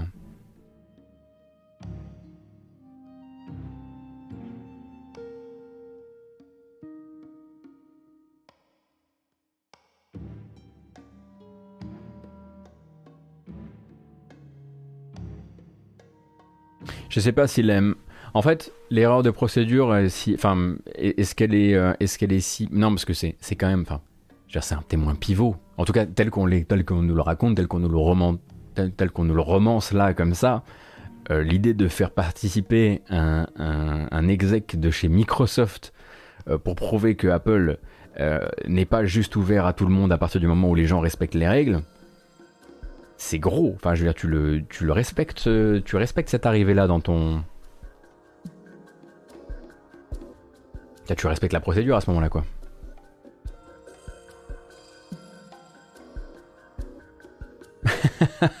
Bergen, je veux un article old school de Vice sur le procès. J'ai regardé le procès Apple versus Epic en prenant de l'acide. oui, effectivement. Effectivement, ce serait très bien. Euh, Dami Live, euh, il y a effectivement par-ci par-là des, des bruits euh, de- de- d'entrée au capital sur, chez Square Enix ou de rachat, mais pour l'instant en fait on ne les traite pas ici parce que déjà on n'a pas les sources de, enfin c'est Bloomberg Japan qui en parle, mais pour l'instant c'est des histoires de, c'est des, des, des annonces de financiers en fait. On ne sait pas si euh, y a effectivement quelqu'un qui est en train de euh, quelqu'un du milieu du jeu vidéo, donc éditeur euh, ou consolier, qui est en train de vraiment renifler les fesses de Square Enix, ou s'il n'y a pas en fait euh, des fonds d'investissement ou des gens comme ça qui sont effectivement en train de s'intéresser à Square Enix, auquel cas ça ne changerait rien pour nous, mais ça met la bourse complètement de travers. Donc pour l'instant, euh, ça pourrait tout aussi bien être des, des rumeurs qui sortent comme ça et qui font bouger un peu, euh, qui font bouger un peu les lignes boursières. Il y en a régulièrement. On attendra d'avoir quelque chose d'un peu plus solide avant d'en reparler, Euh, parce que en fait, il y a plein de fois où euh, on ne discute même pas euh, ici ou ailleurs dans les médias jeux vidéo euh, de certains rachats qui sont réalisés, parce qu'en fait, c'est juste que c'est pas des acteurs qui nous intéressent pas, ou achats partiels, etc. Quoi.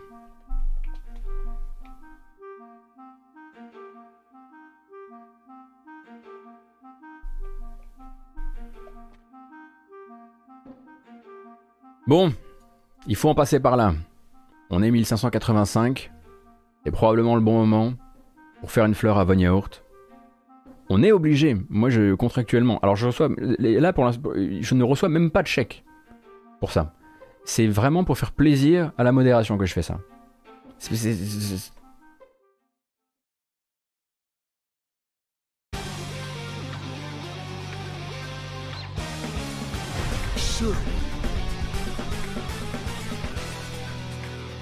Ça, c'est du design. Le retour de Shermie dans King of Fighters 15. C'est pas son premier passage dans la série, hein, bien loin de là.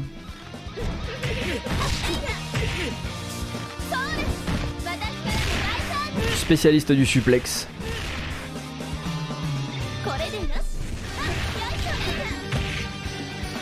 Il n'y avait pas des designs un petit peu plus. euh, Il me semble qu'il y avait eu par le passé des designs de Shermie qui étaient un poil plus classieux, non? Il n'y avait pas genre des, fringues de danse à un moment ou un truc comme ça?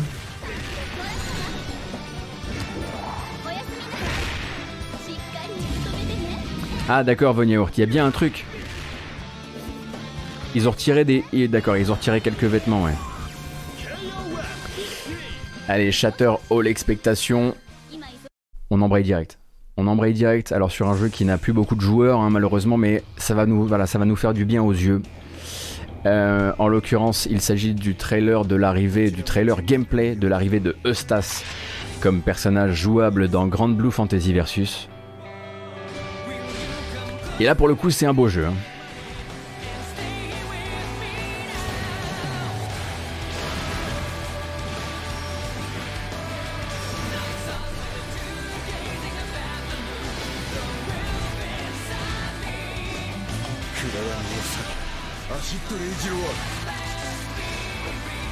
Donc c'est le premier personnage avec une arme à distance, ou en tout cas avec une arme à feu, qui arrive dans le jeu.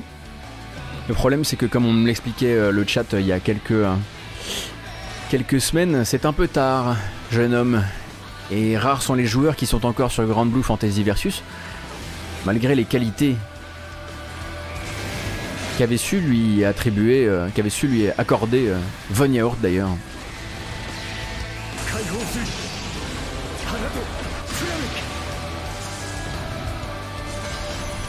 Après, faut aimer les furies, c'est sûr.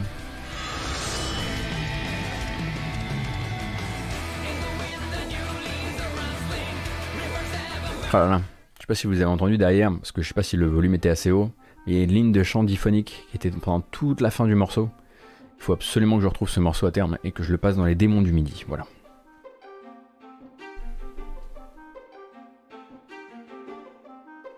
20 euros le perso? Mais non. C'est énorme. Euh, ligne de chant diphonique. Euh, pardon, je voulais pas faire le, le branleur.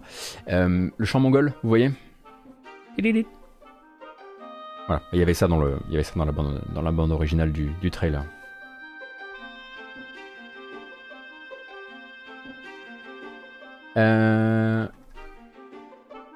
On dit diatonique ou diphonique, euh, il me semble, Garfunkel. Les deux se disent. Se disent.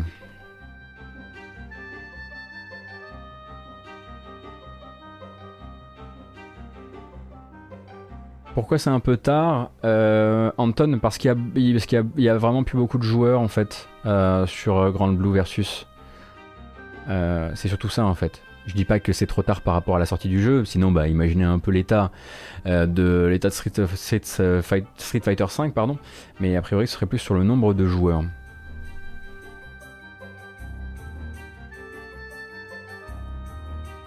On dit pas chant diat... C'est diphonique, on est d'accord. Bon, j'ai pas dit une connerie. 6 euros le perso? Ça va, c'est pas 20 euros. Faut que je fasse attention aux, aux infos du chat. Hein. 143 joueurs en moyenne sur Steam ce mois-ci. Merci Yaourt. Voilà, c'est ce qu'on veut dire par rapport à, Dragon, Ball, Fighter Z qui doit pas être dans la même sauce actuellement.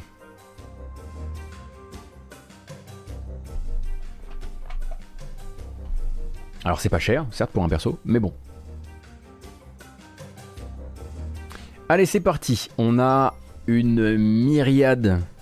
Je pense que là, vraiment, le, le mot n'est pas usurpé. Euh, de trailers à regarder.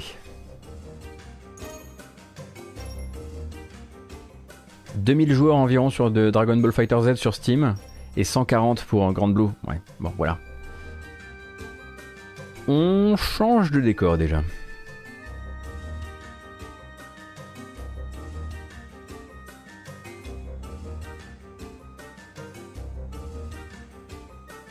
On rechange de décor.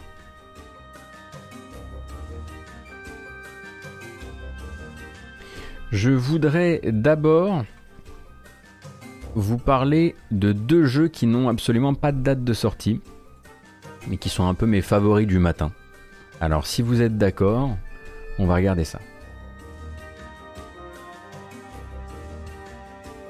En commençant par nous intéresser à Vocabulantis.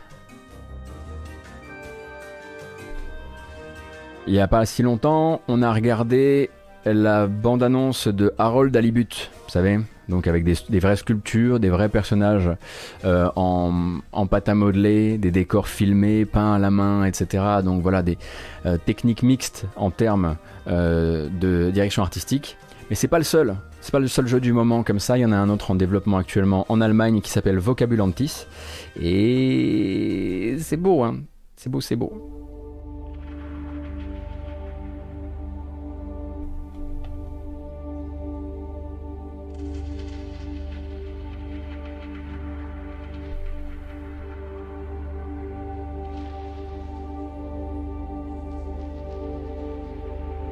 Donc ce sera un platformer cette fois-ci et non pas un point and click, euh, jouable en coopération.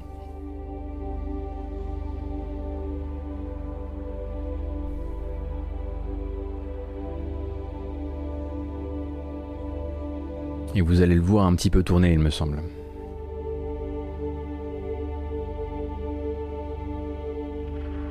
Donc ces derniers temps, on a parlé de Harold Alibut, mais ce serait aussi le cas pour Fantasian, hein, le dernier Sakaguchi, qui lui utilise bon, des modèles de personnages en 3D sur des décors qui sont filmés depuis des, sculptures. Mais c'était le cas aussi pour Luminosity il y a quelques années. Et en ce moment, il y a beaucoup de studios hein, qui travaillent là-dessus. c'est beau, hein. Leur sculpture, là. Toutes mes années Warhammer n'ont pas permis de fabriquer ça. Et du coup, si vous voulez bien, voilà, on va pas rester simplement sur cette vidéo parce qu'il y en a d'autres euh, que j'aimerais vous montrer aussi. Voilà, là, voilà, c'est le trailer du Kickstarter parce que le jeu est actuellement sur Kickstarter. Évidemment, il a pété son objectif. hein.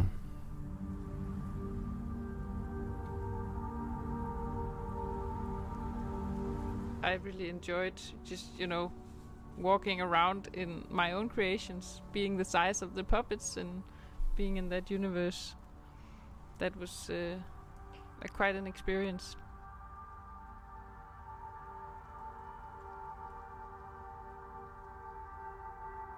Tout en stop motion, du coup, hein, comme certains films d'animation que vous pouvez, que vous connaissez.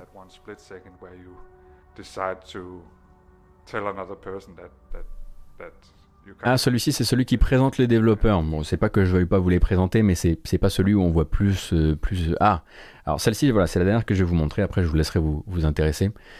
C'est une vidéo où on nous montre comment cette personne, voilà, juste pour vous pitcher rapidement, on va nous montrer comment cette personne fabrique les éléments d'interface, c'est-à-dire les icônes qui vont apparaître pour montrer des, moments d'interaction dans le jeu. Et plutôt que de faire des éléments d'interface sous Photoshop comme tout le monde, les éléments d'interface sont dess- dessinés dans du sable rétroéclairé, euh, puis scannés. Voilà, parce que tout doit être fait avec de la vraie matière.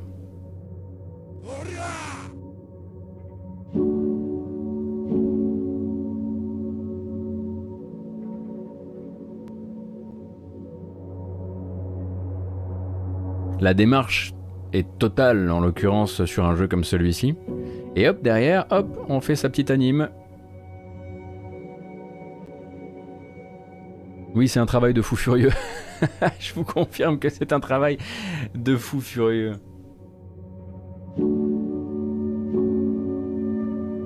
Oui, c'est animé GFX. Voilà, elle fait tous ses dessins dans le sable et ensuite elle les anime par ordinateur.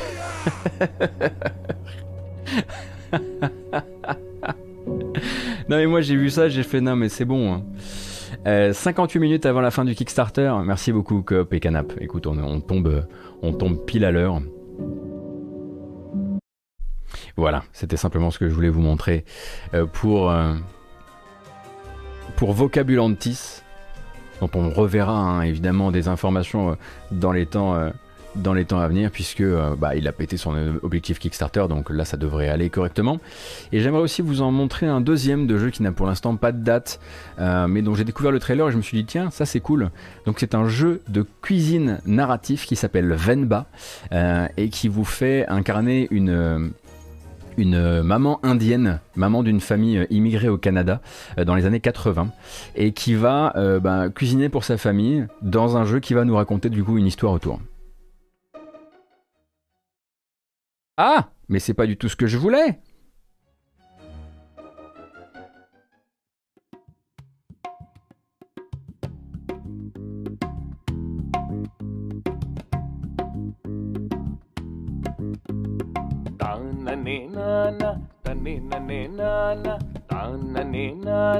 Alors moi là, le moteur de, rissolage, je suis fan. hein. குருவி ஒண்ணு இருந்துச்சா? கூண்டுக்குள்ள வளர்ந்துச்சா? கூண்டை விட்டு வெளியே வரும் கனவுல தான் மிதந்துச்சா? கனவுக்குள்ள தர இறங்கி நடந்து நடந்து பழகுச்சான் Voilà, pour l'instant, Venba, ce n'est que ça, mais je me dis, tiens, un jeu de cuisine narratif, pourquoi pas. Euh, donc il n'y a pas de date, le, développement est en plein, euh, en plein milieu, euh, enfin en plein en, en cours en revanche, mais vous pouvez le noter dans vos petits, dans vos petits carnets. Alors, on continue avec l'arrivée. Il n'y avait pas de trailer jusqu'ici. Maintenant, il y en a un. Euh, donc, on va le regarder de la collaboration entre Curse of the Dead Gods et Dead Cells via une mise à jour gratuite qui est arrivée euh, si vous possédez le jeu et qui maintenant a son trailer.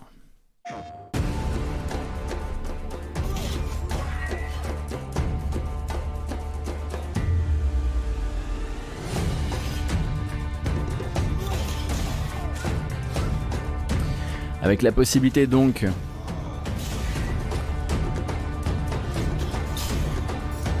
d'utiliser plusieurs armes venues de l'univers de Dead Cells. D'utiliser aussi le coffre maudit. Ou de devenir via une malédiction le héros de Dead Cells.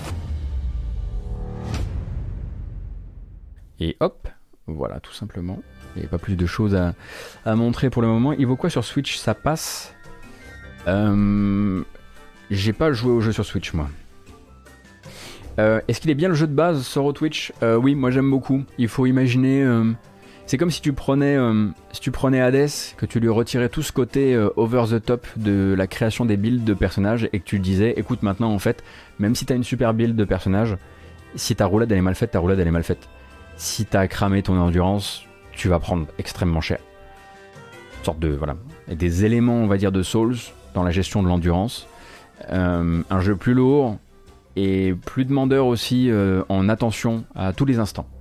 Euh, c'est plus difficile de se refaire dans une partie de, de Curse of the Dead Gods que dans une partie de Hades, même si les jeux parfois de loin peuvent paraître un peu rapprochés. En termes de philosophie de combat, pas grand chose à voir. C'est Hades avec moins de 50% de speed et plus 50% de skill. Ersa et Chat, tu parles euh, vachement mieux que moi. Oui, effectivement, c'est ça. Écoutez, on a tellement dit qu'il n'avait pas de bande-annonce Shadowman Remastered que quand il se lance effectivement sur PC et qu'il a une bande-annonce, bon voilà, on, on- on la regarde quoi. Toujours développé donc par Night Dive. Matotov, merci beaucoup pour ton prime. Donc Shadowman, euh, grand, grand jeu s'il en est, manifestement, de l'époque euh, PC Nintendo 64. The heralds of the apocalypse. The ends come in Shadowman. An ancient prophecy tells of the donc adaptation d'un comics euh, qui donc euh, nous plaçait dans les pompes, pas le comics mais qui nous plaçait dans les pompes donc de ce, héros au pouvoir vaudou et qui euh, a désormais un remaster. Regardez-moi ça.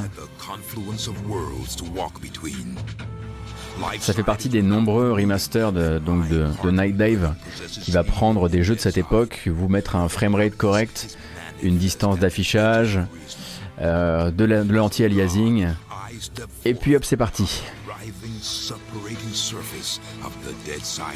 Moi honnêtement ce que je préfère dans Shadowman c'est sa BO, hein, de loin.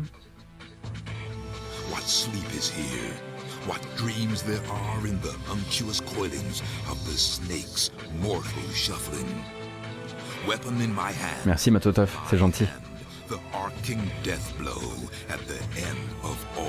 Effectivement, pas trop de travail sur les textures, mais bon, ça c'est jamais le cas hein, dans, les, remasters de, Night Dive.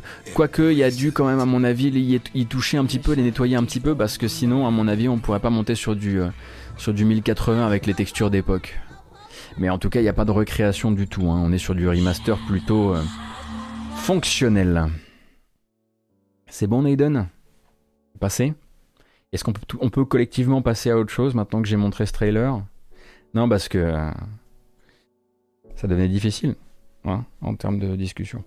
Euh, autre jeu déjà sorti, parce que bah, forcément bah, j'ai raté une journée de jeux vidéo avec euh, mon absence hier.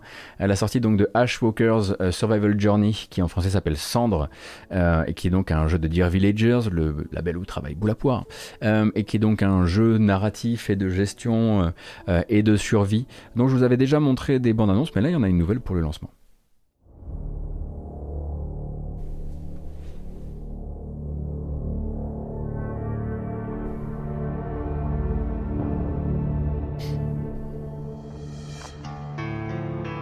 Donc moi celui-ci j'aimerais bien vous en streamer un peu, si je trouve le temps, parce que bon bah jeu de survie, euh, événement textuel, euh, petite vibe à la à la This War of Mine mais dans un futur post-apo.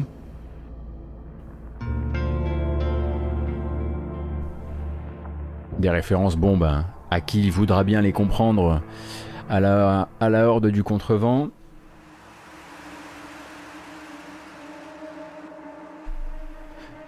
C'est vrai que le jeu qui s'appelle pas pareil sur tous les territoires, c'est relou. Après, je sais pas. Je me demande si en fait euh, il s'appelle pas Ashwalkers partout maintenant. Je crois qu'il a commencé son développement sous le nom Cendre, mais qu'il l'est pas resté.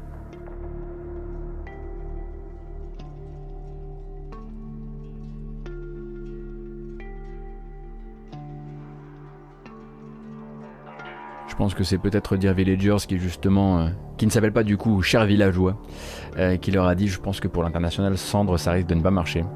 Ce qui est bizarre hein, parce que euh, on attend tous Sable.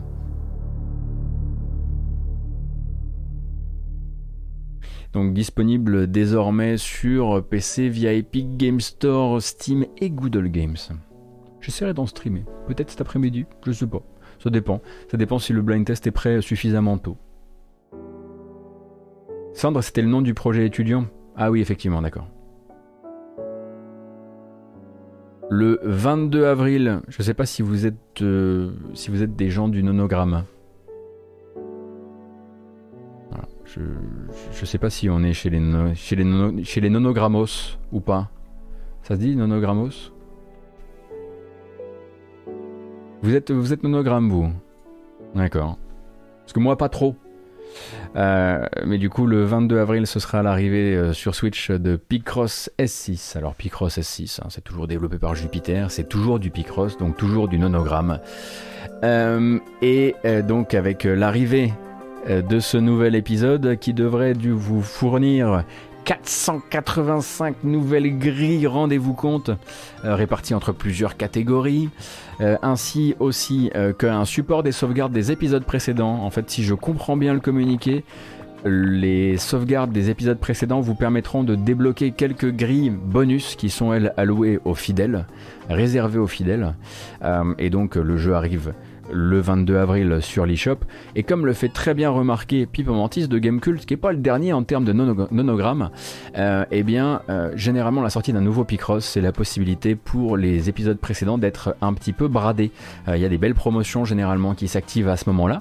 Euh, donc, l'occasion peut-être de remplir votre, votre panier eShop avec les anciens épisodes pour un peu moins cher si ça vous branche.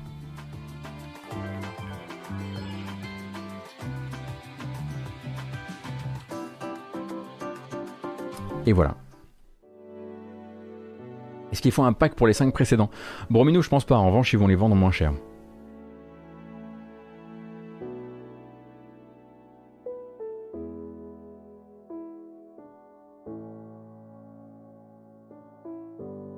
Allez, on ne faiblit pas. Il est 11h11. On a encore quelques trucs à voir. Là, on porte notre regard sur le mois, le joli mois de mai. Il est où? Attendez une seconde, Berthier.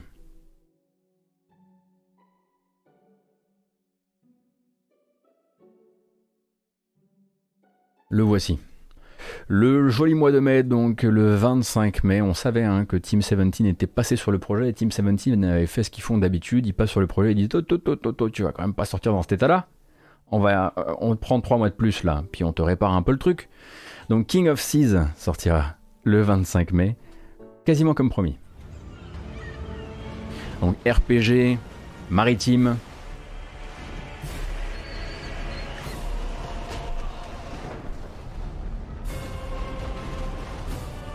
Prévu sur, je crois, toutes les plateformes. Ah oui, bien sûr que c'est bien, Fred Link. euh, effectivement, hein, si, euh, euh, si, les bons Team 17 peuvent filer un coup de main et empêcher le jeu de sortir trop tôt et, pas, et mal fini, nous on est très contents, bien sûr. Non, je dis juste que ça, se- ça, s'ob- ça s'observe de plus en plus qu'ils font ça très régulièrement. Et donc, attendez une seconde, je vais y arriver quand même. Chiant à la fin. Et donc le jeu est attendu sur. Viens voir là. King of Seas est attendu sur PS4, sur Switch, euh, sur Xbox One et sur PC via Steam. Et il y a une démo de King of Thieves. Ouais, elle, doit, est pas toute nouvelle, je crois d'ailleurs. C'est vrai que ce serait bien qu'on ait des nouvelles de Skull and Bones euh, durant le, passage, euh, durant le passage du, du B, enfin durant le B Forward de l'E3. J'aimerais bien qu'on qu'on sache un petit peu où est le jeu, à quel point il a été transformé, et ainsi de suite.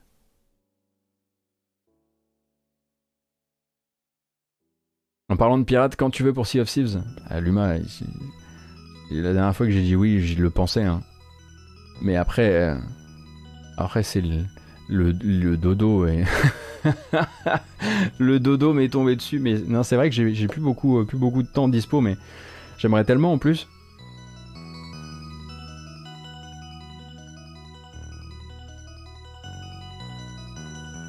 Hop, hop, hop, on n'a pas fini. Alors, pas de nouvelle bande-annonce. Mais, cependant, une annonce de date. Je crois que c'était au début de la semaine. Début de la semaine, j'ai pris le temps, je vous ai dit oui, Tactical Adventures, le studio parisien euh, qui travaille sur Solasta Crown of the Magister, a annoncé que la prochaine mise à jour serait la sortie d'accès anticipé. Et bien maintenant on a une date, euh, ça nous emmène à deux jours plus tard, toujours dans le joli mois de mai.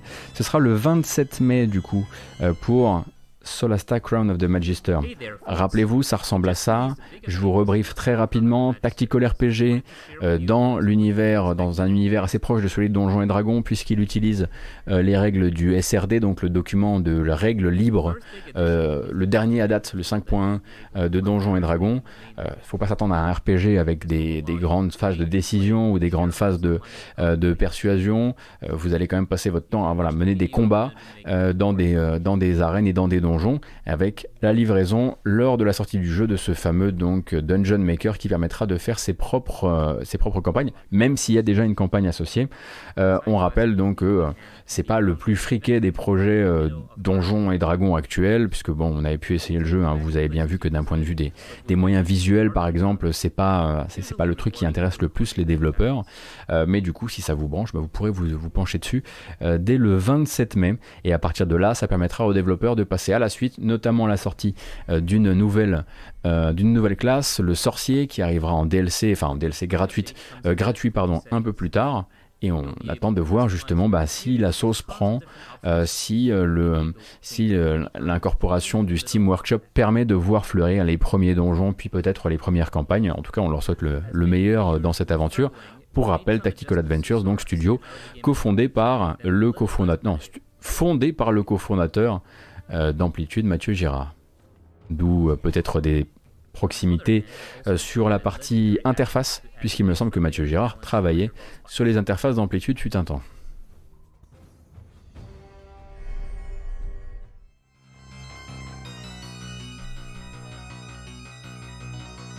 Euh, Merci GFX47. Comme ça au moins je suis sûr que je disais pas de bêtises. Le jeu c'est Solasta Crown of the Magister.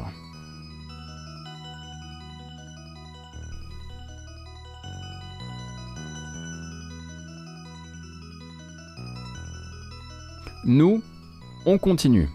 Annoncé également via un passage dans le Nintendo Indie World de mercredi soir, un jeu qu'on vous avait déjà montré euh, via un essai de l'accès anticipé que vous pouvez retrouver sur la chaîne YouTube. Ender Lilies Quietus of the Night se date. Il devait arriver sur un petit accès anticipé sur Steam. Il a été un tout petit peu plus long que prévu, un tout petit peu moins long que ce que j'aurais aimé parce que je pense que le jeu pourrait encore un peu s'améliorer. Mais Ender Lily, ce sera donc le 22 juin.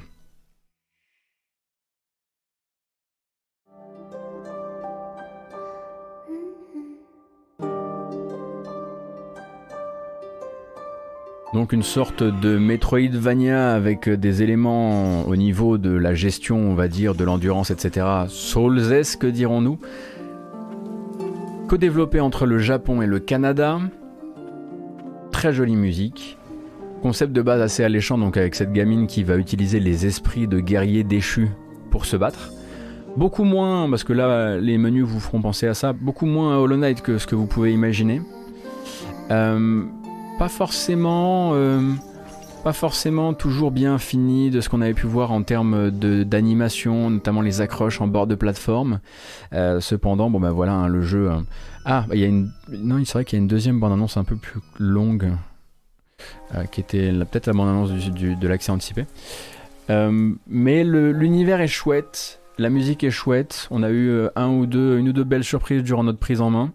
Euh, J'espère juste qu'ils ont réussi quand même à aller, vous voyez, hein, au bout des choses en termes d'accroche de plateforme euh, et d'anime. Effectivement, l'anime c'est pas toujours la dinguerie.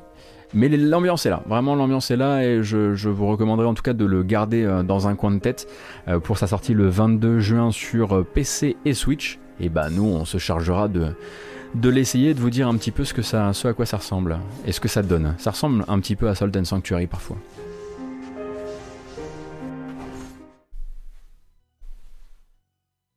Il n'y a plus de musique. On, a, on arrête la musique. C'est terminé ça.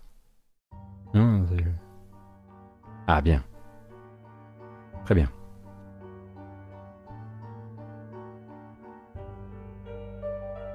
Square Enix réfute officiellement toute offre ou volonté de vendre. Ouais, je me doutais bien que je fallait pas que je le mette dans la matinale de ce matin, ça. Ouais, ça, il y avait un truc qui, il y avait un truc qui puait un peu.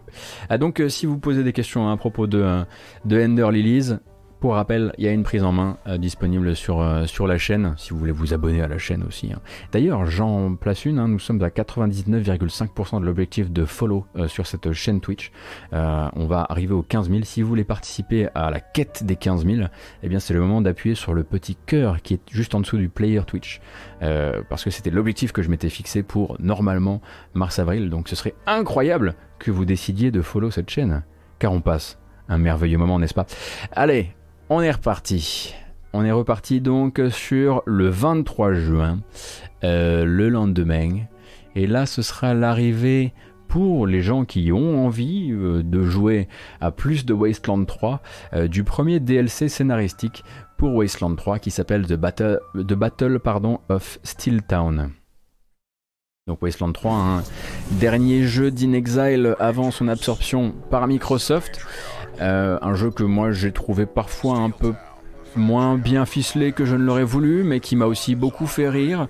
Euh, un peu trop scolaire, peut-être aux entournures, Euh, et donc qui va recevoir cette première mise à jour scénaristique qui va vous permettre de vous rendre dans le sud du Colorado pour visiter justement Steel Town, qui est une ville, euh, qui est la ville qui fabrique toutes les armes, toutes les armures, tous les robots euh, qui euh, équipent l'univers de Wasteland 3.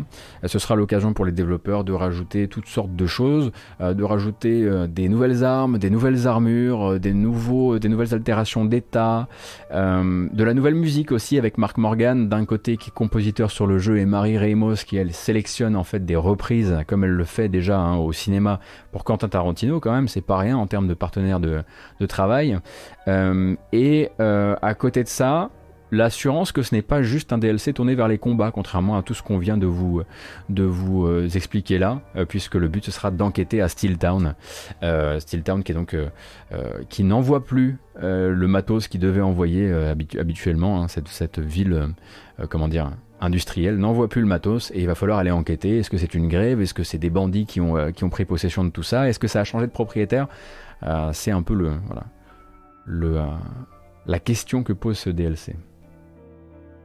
Après Wasteland 3, je vais pas vous mentir, moi, bon, j'ai été embêté par pas mal de choses dans la, fabrication du jeu, notamment son, envie de nous faire croire qu'on a plusieurs solutions en mettant des trucs vraiment grossiers devant nous et, euh, et une, une création des espaces assez peu crédible vis-à-vis de ce que euh, de, des embranchements de quête. Vous voyez le côté un peu euh, faire sauter un, mur juste qui se trouve juste derrière un personnage euh, et se faufiler derrière lui sans qu'il ait rien entendu. Vous voyez les moments comme ça où le jeu vous fait croire qu'il est qu'il est plus subtil que ce qu'il n'est, mais les espaces ne suivent pas. Ça me rappelle d'ailleurs un petit peu euh, euh, The Outer Worlds.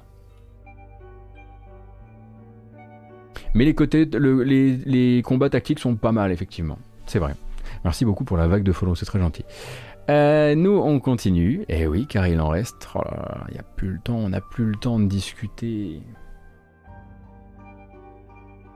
L'annonce pour les fans sur PS5, Xbox Series X, euh, PS4, Xbox One et PC. euh, eh bien, ça doit être du premier. Est-ce que c'est le premier jeu Codemasters sous l'égide de Electronic Arts? Ou pas encore F1 2021.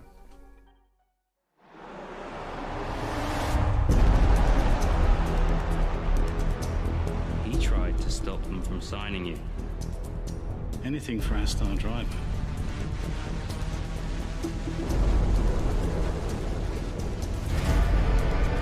Here we go! Ackerman's going for it! Down the inside of the hairpin! Oh, this can't work!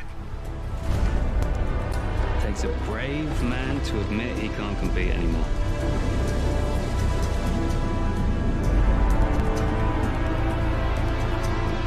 We all feel sorry for you, mate. You never stood a chance with him. J'adore ce genre de trailer, j'adore ça. Oh là là là là là là. Mon cœur saigne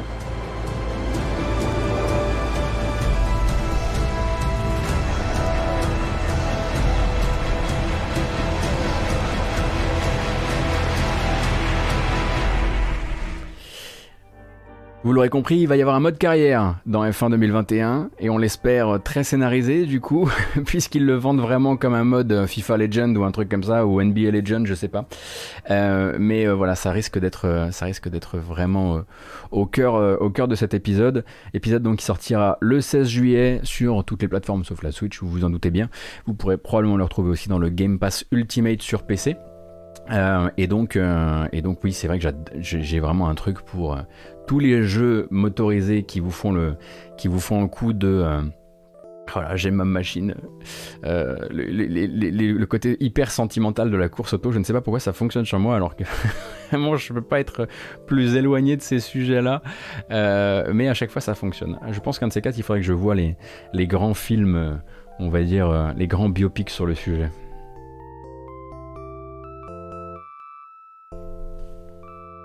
Par exemple, la... il faut regarder Rush. Il faut regarder Torque aussi, non? Non, vous allez me filer que, des références de merde. vous vous foutez pas de moi, hein. si je regarde Rush, c'est bien. Non, parce que... je fais attention aux infos du chat en ce moment. Vous êtes un peu taquin, je trouve.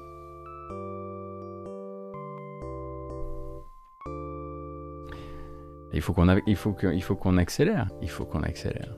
Chris Tales. Combien de fois on a regardé des bandes annonces de Chris Tales rien que ici et ben maintenant il y a une date, effectivement. Ce sera le 20 juillet pour Chris Tales. «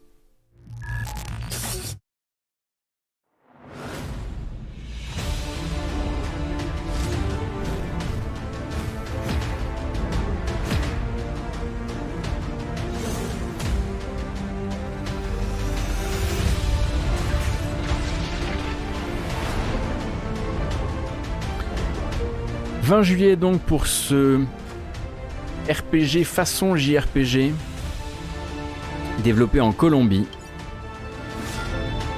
avec des tranches d'écran qui vont représenter plusieurs, plusieurs dimensions, plusieurs, euh, plusieurs états spatio-temporels.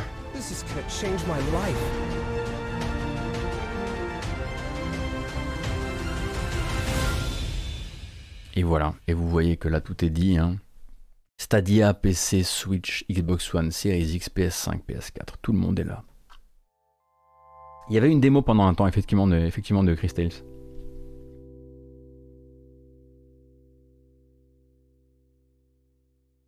Et qu'est-ce qu'il nous reste? Ah oui, je vous l'avais montré, maintenant il a une date. Je vous avais dit ça sortira cet été. Et bien maintenant, on sait que ça sortira en août. Kiwi. Allez, on y retourne. Boum, pas le temps. Être, là, falloir. Le chapitrage, il va être, euh, hardcore. hein. Kiwi, donc jeu de coopération euh, où vous allez euh, jouer deux petits kiwis justement qui s'occupent de gérer un bureau de poste. Jeff et Debra. Il est attendu donc sur PlayStation 5, Xbox Series, PlayStation 4, Xbox One, Switch, PC via Steam. Et ça sortira donc au mois d'août, on n'a pas encore la date exacte.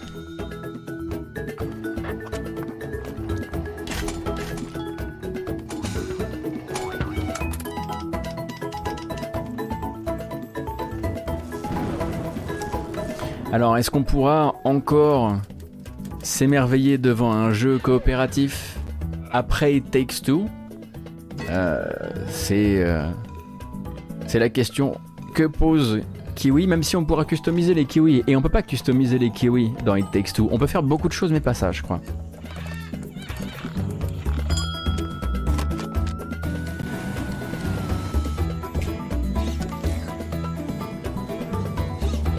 Ça a l'air vraiment cool.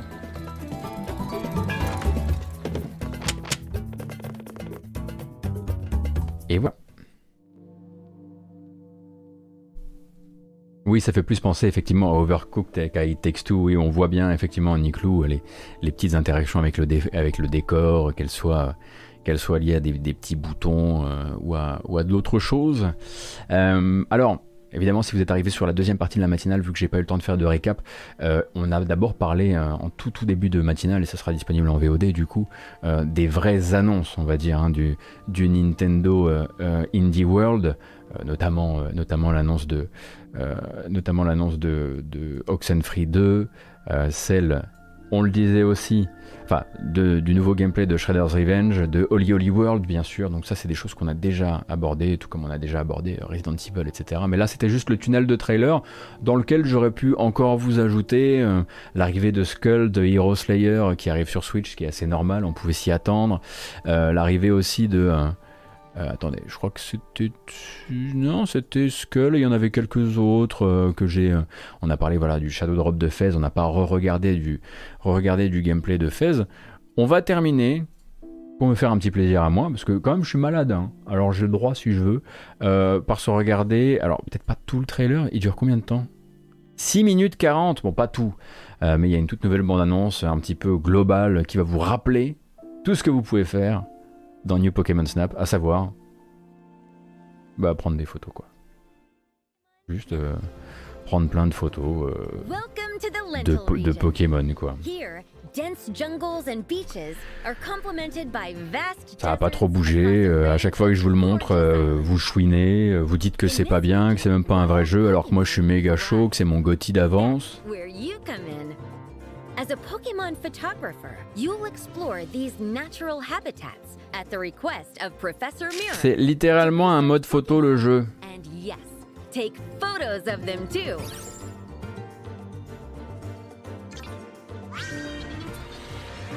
Tiens, tant qu'on y est, c'est comment Skull Bah écoutez, Skull de Hero Slayer, on a un essai aussi euh, sur la chaîne YouTube si vous voulez. On avait essayé le jeu à sa sortie d'accès anticipé sur PC. Moi je suis pas un grand fan. At the ready now. Got one!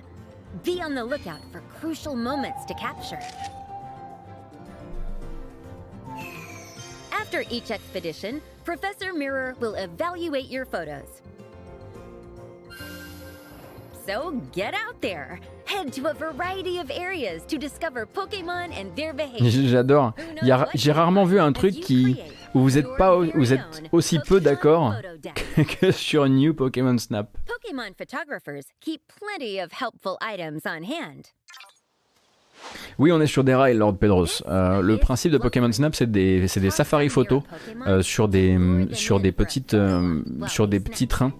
Euh, le but étant justement de pouvoir profiter, en fait, t'as un temps limité euh, pour arriver dans chaque zone, là où il y a tel ou tel animal, et il va falloir, via des objets que tu vas utiliser, réussir à créer l'événement quelque part.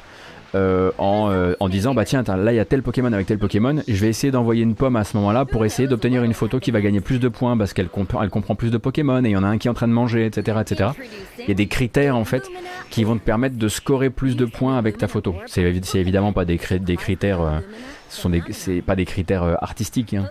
c'est des critères genre est-ce que le Pokémon est de face? Est-ce qu'il est en train de manger? Est-ce qu'il est énervé? Est-ce qu'il est en train de dormir? Avec combien de Pokémon il est? Etc etc, etc. Des critères, hein, et pas des critères, effectivement. Bien joué. Bien joué, les calamariques. Vraie question, ça sort sur Switch à la fin du mois d'avril, non «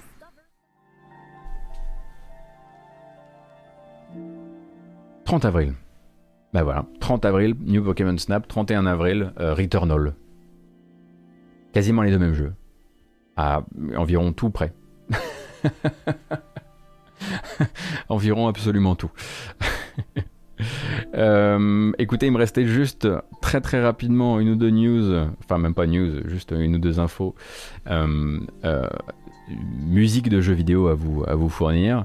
Euh, il y en a deux en l'occurrence, non trois.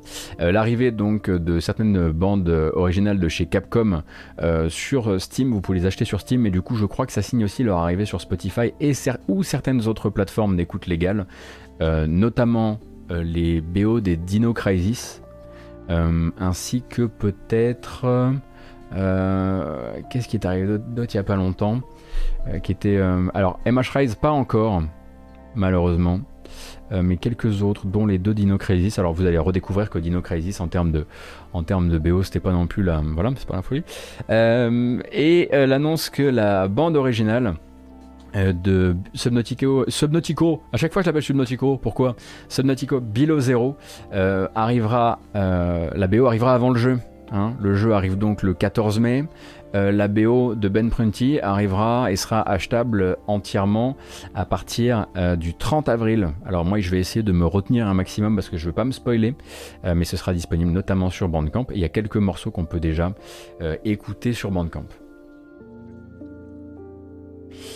Et deux concerts également, dont on pourrait peut-être un jour avoir les retransmissions par un moyen ou un autre, on l'espère en tout cas, euh, organisés par Square Enix euh, à Tokyo et Osaka entre euh, l'un au mois de juin et l'autre au mois d'août, des concerts liés donc à la série Saga, hein, Saga qui revient ces temps-ci avec Saga Frontier Remastered, dont vous avez peut-être